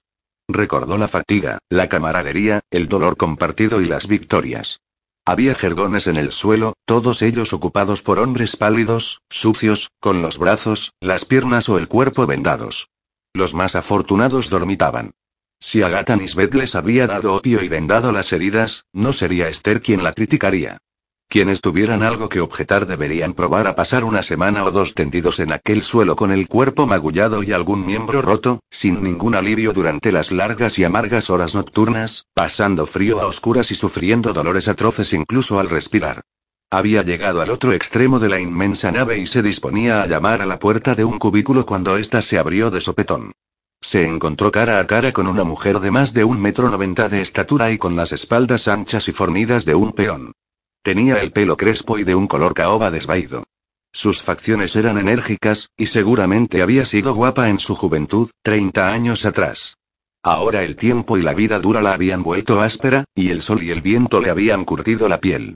Unos furibundos ojos azules miraron a Esther con desdén. ¿Qué se le ha perdido aquí, señora? preguntó con una voz ligeramente sibilante. Era un poco aguda, y no daba la impresión de haber salido de aquel cuerpo inmenso. Pronunció la palabra señora con desprecio. Esther se tragó la cortante respuesta que le habría gustado darle. Señorita Nisbet. Preguntó educadamente. ¿Qué más le da? ¿Quién es usted? replicó Agatha Nisbet. Esther Monk. Dirijo una clínica para mujeres de la calle en la otra margen del río. Concretamente en Port Paul Lane contestó Esther levantando la voz y sin retroceder ni un paso. No me diga. Agatha Nisbet la miró de arriba abajo fríamente. ¿Qué quiere de mí? Esther decidió lanzarse de cabeza. Los cumplidos no iban a llevarla a ninguna parte. Un suministrador de opio mejor del que tengo ahora contestó. ¿Quiere decir más barato? Dijo Agata torciendo la boca. Quiero decir más fiable, le aclaró Esther. Más barato no estaría de más, pero creo que por lo general uno obtiene lo que paga. Encogió ligeramente los hombros. A no ser que seas novata y entonces obtengas menos. Hay montones de traficantes que no tienen inconveniente en escatimar el producto. Miró a Gata de arriba abajo con la misma franqueza. Me figuro que a usted no se lo hacen una segunda vez. Agata sonrió, mostrando unos dientes grandes e inusualmente blancos. Si tienen dos dedos de frente no lo hacen ni la primera vez. Los rumores corren como la pólvora. En ese caso lo que usted tiene es realmente de fiar, reafirmó Esther. Sí. Pero le costará lo suyo. ¿El doctor Lambourne estuvo aquí alguna vez? Preguntó Esther. Agatha abrió los ojos como platos. Ha muerto. Esther sonrió tan ingenuamente como pudo. Y ahora quizá no se presente un proyecto de ley en el Parlamento para regular la venta de opio, al menos hasta dentro de un año. Agatha entornó los ojos. Esther sintió un súbito escalofrío de miedo, y se dio cuenta de que tal vez había cometido un error, incluso poniendo su vida en peligro. Se le secó la boca. No debía permitir que aquella mujer tan fornida se percatara de ello. Lo cual me dará un poco más de libertad, agregó en voz alta. Estuvo segura de haberlo dicho con la voz ronca. Agata permaneció inmóvil, con una mano en la cadera. Esther no pudo evitar fijarse en el tamaño de su puño, en sus lustrosos y huesudos nudillos. ¿Y con eso qué quiere decir, exactamente? preguntó Agata, en una voz tan dulce que, de no tenerla delante, Esther habría creído estar oyendo a una niña. Tenía la boca seca y le costaba tragar. Tomó una bocanada de aire. Que no puedo hacer mi trabajo si no dispongo de un buen suministro, contestó. Los hombres del gobierno no piensan en estas cosas, ¿verdad? Los ricos pueden comprar opio para evadirse soñando, pero la gente de la calle y los muelles, cuando los golpean o se rompen un hueso, consiguen lo que pueden, donde pueden. ¿Es necesario que se lo explique? Dejó que la última frase sonara con una nota de indignación. El enorme cuerpo de Agata se relajó, y se permitió esbozar una sonrisa. ¿Quiere una taza de té? preguntó, retrocediendo un poco para que Esther pudiera entrar en la habitación. Tengo el mejor. Me lo traen ex profeso de China. Esther pestañeó. ¿Acaso no viene de China todo el té? Entró detrás de Agata a la habitación y se sorprendió al verla tan ordenada, incluso limpia. Percibió un ligero olor a humo y a metal caliente procedente de la estufa de leña que había en un rincón, muy parecida a las que había visto en las salas de los hospitales cuando ejercía de enfermera. Una pava de agua hirviendo soltaba volutas de vapor. Cerró la puerta a sus espaldas. Agata puso los ojos en blanco. La mayoría, aunque hay quien dice que pronto se cultivará en la India. Este es el mejor. Delicado. Saben mucho los chinos. A pesar de todo, el comentario suscitó el interés de Esther. Se sentó en la silla que Agata le ofreció y, poco después, aceptó la taza de fragante té amarillo claro, sin leche. Tenía un aroma limpio y penetrante al que no estaba acostumbrada. Echó un vistazo a las paredes y en un estante vio una treintena de libros más o menos deteriorados. Resultaba obvio que se habían leído reiteradamente. En la pared de enfrente había tarros de vidrio que contenían toda suerte de hojas secas, hierbas, raíces y polvos. Se obligó a fijar su atención en la mujerona que tenía delante, que la observaba con expectación. Esther tomó un sorbo de té. Era bastante diferente de los que ella conocía, pero pensó que podía llegar a gustarle. Gracias, dijo en voz alta. Agata se encogió de hombros y cogió su taza. ¿Cómo descubrió este té? preguntó Esther, tras beber otro sorbo. Hay muchos chinos en Londres, respondió Agata. Saben mucho sobre medicina, esos diablillos. Me han enseñado un poco. Enseguida levantó la vista hacia Esther, aguzando la mirada. Fue su modo de advertirla de que sus secretos eran muy valiosos. Le habían costado lo suyo y no iba a compartirlos sin cobrar un precio. Esther sentía un notable respeto por aquella actitud. Ella misma había adquirido sus conocimientos en el campo de batalla. Ojalá hubiésemos tenido suficiente opio en Crimea, dijo en voz baja. Habría sido de ayuda, sobre todo cuando teníamos que amputar. Agata la miró detenidamente con los ojos entornados. Lo hacen muy a menudo, ¿verdad? Bastante contestó Esther, mientras la memoria la devolvía al pasado, como si estuviera acurrucada en el barro y la desolación del campo de batalla, tratando de apartar de su mente los gritos y concentrarse solo en el rostro silencioso y ceniciento del soldado que tenía delante, con los ojos hundidos por el shock, de cuyo sufrimiento era consciente. Agata asintió lentamente. Es mejor no recordarlo, dijo. Se volvería loca. Ahora también trata a personas con dolores agudos, tajos en el torso, huesos rotos y cosas por el estilo. No muy a menudo. Esther aprovechó la oportunidad que había estado esperando. Solo algunas veces. Piedras en los riñones o vientres desgarrados a causa de un mal parto. Palizas tremendas. Por eso necesito buen opio. Agata vaciló como si estuviera tomando una difícil decisión. Esther aguardó. Los segundos pasaban. Agata respiró profundamente. Puedo proporcionarle opio de primera, dijo, mirando a Esther de hito en hito. A buen precio. Pero puedo hacer algo mejor. Ingerido surte buen efecto, aunque no tanto como fumado. Pero existe algo todavía mejor. Un escocés inventó una aguja que se pincha directamente en la vena, justo donde el dolor es peor. De eso hará 15 años o más. Puedo conseguirle una de esas agujas. He oído hablar de ellas, dijo Esther con un súbito arranque de entusiasmo. ¿Podrá enseñarme a utilizarla? ¿Y qué dosis administrar? Agata asintió. Hay que hacerlo con cuidado, no se olvide. Si lo hace mal, puede matar fácilmente a una persona. Y peor aún, si se lo da más de unas pocas veces, luego quieren tomarlo cada día, no pueden pasar sin él. Esther frunció el ceño. El corazón le latía más deprisa. ¿Cómo se evita que eso suceda? Preguntó con la voz un poco ronca. No se puede, contestó Agata.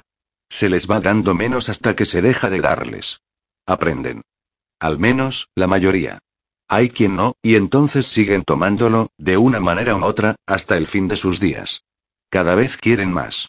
Hacen ricos a quienes lo venden. La mirada furiosa de Agata hizo que Esther se estremeciera. ¿Hay alguna otra manera de tratar el dolor? Preguntó Esther en voz baja, sabiendo la respuesta.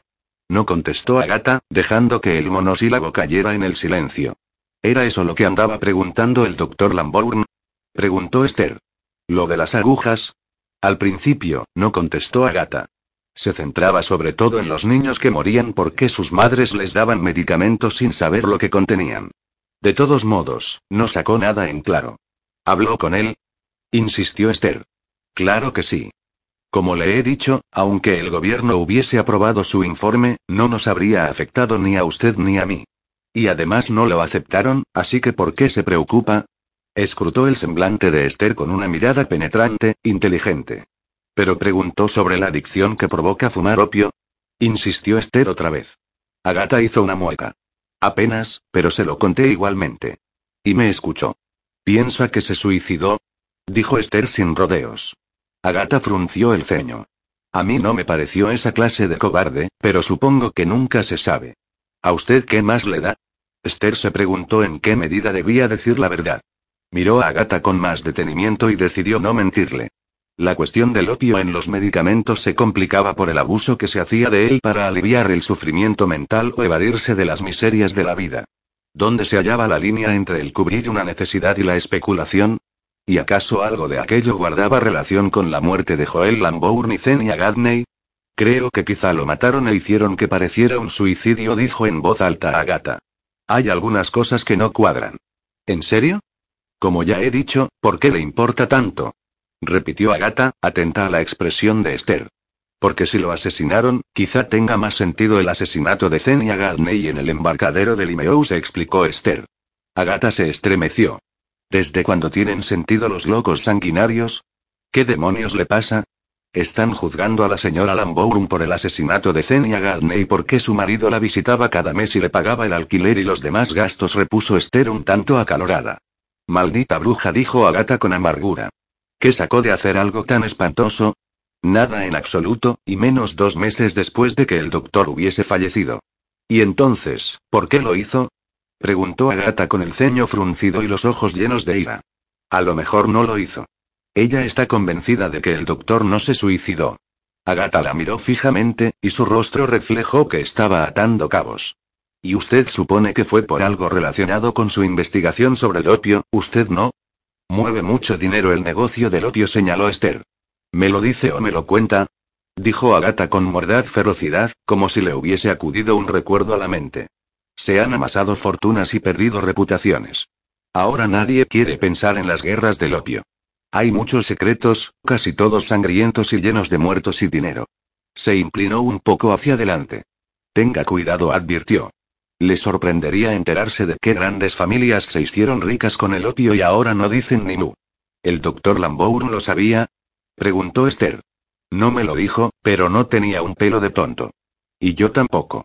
No se meta en líos con vendedores de opio, señora, o igual acabará acuchillada en un callejón o flotando en el río panza arriba. Esos cabrones se la merendarán, pero a mí no me la van a jugar. ¿Y Zenia también estaba enterada? Dijo Esther con premura. Agata abrió mucho los ojos. ¿Cómo demonios quiere que lo sepa? No sé por qué, pero apostaría un buen dinero a que usted sabe mucho sobre cualquier cosa que le interesa, replicó Esther al instante. Agata se rió quedamente, casi entre dientes. Ha dado en el clavo, pero los locos que mutilan a mujeres no son asunto mío. A no ser que vayan a por mí. Y si lo hacen, levantó sus manazas e hizo crujir los nudillos. Además tengo un buen cuchillo de trinchar, si es preciso usarlo. Ocúpese de sus asuntos, señora. Le daré el opio que pide, el mejor del mundo. A un precio justo. ¿Y la aguja? preguntó Esther tímidamente. Agata pestañeó. ¿Y la aguja? Pero tenga mucho cuidado con ella. Lo tendré. Esther se levantó. La alegró que el peso de la falda disimulara que las rodillas le temblaban un poco, pero no le cambió la voz. Gracias. Agata suspiró y puso los ojos en blanco, y de repente sonrió mostrando su dentadura perfecta.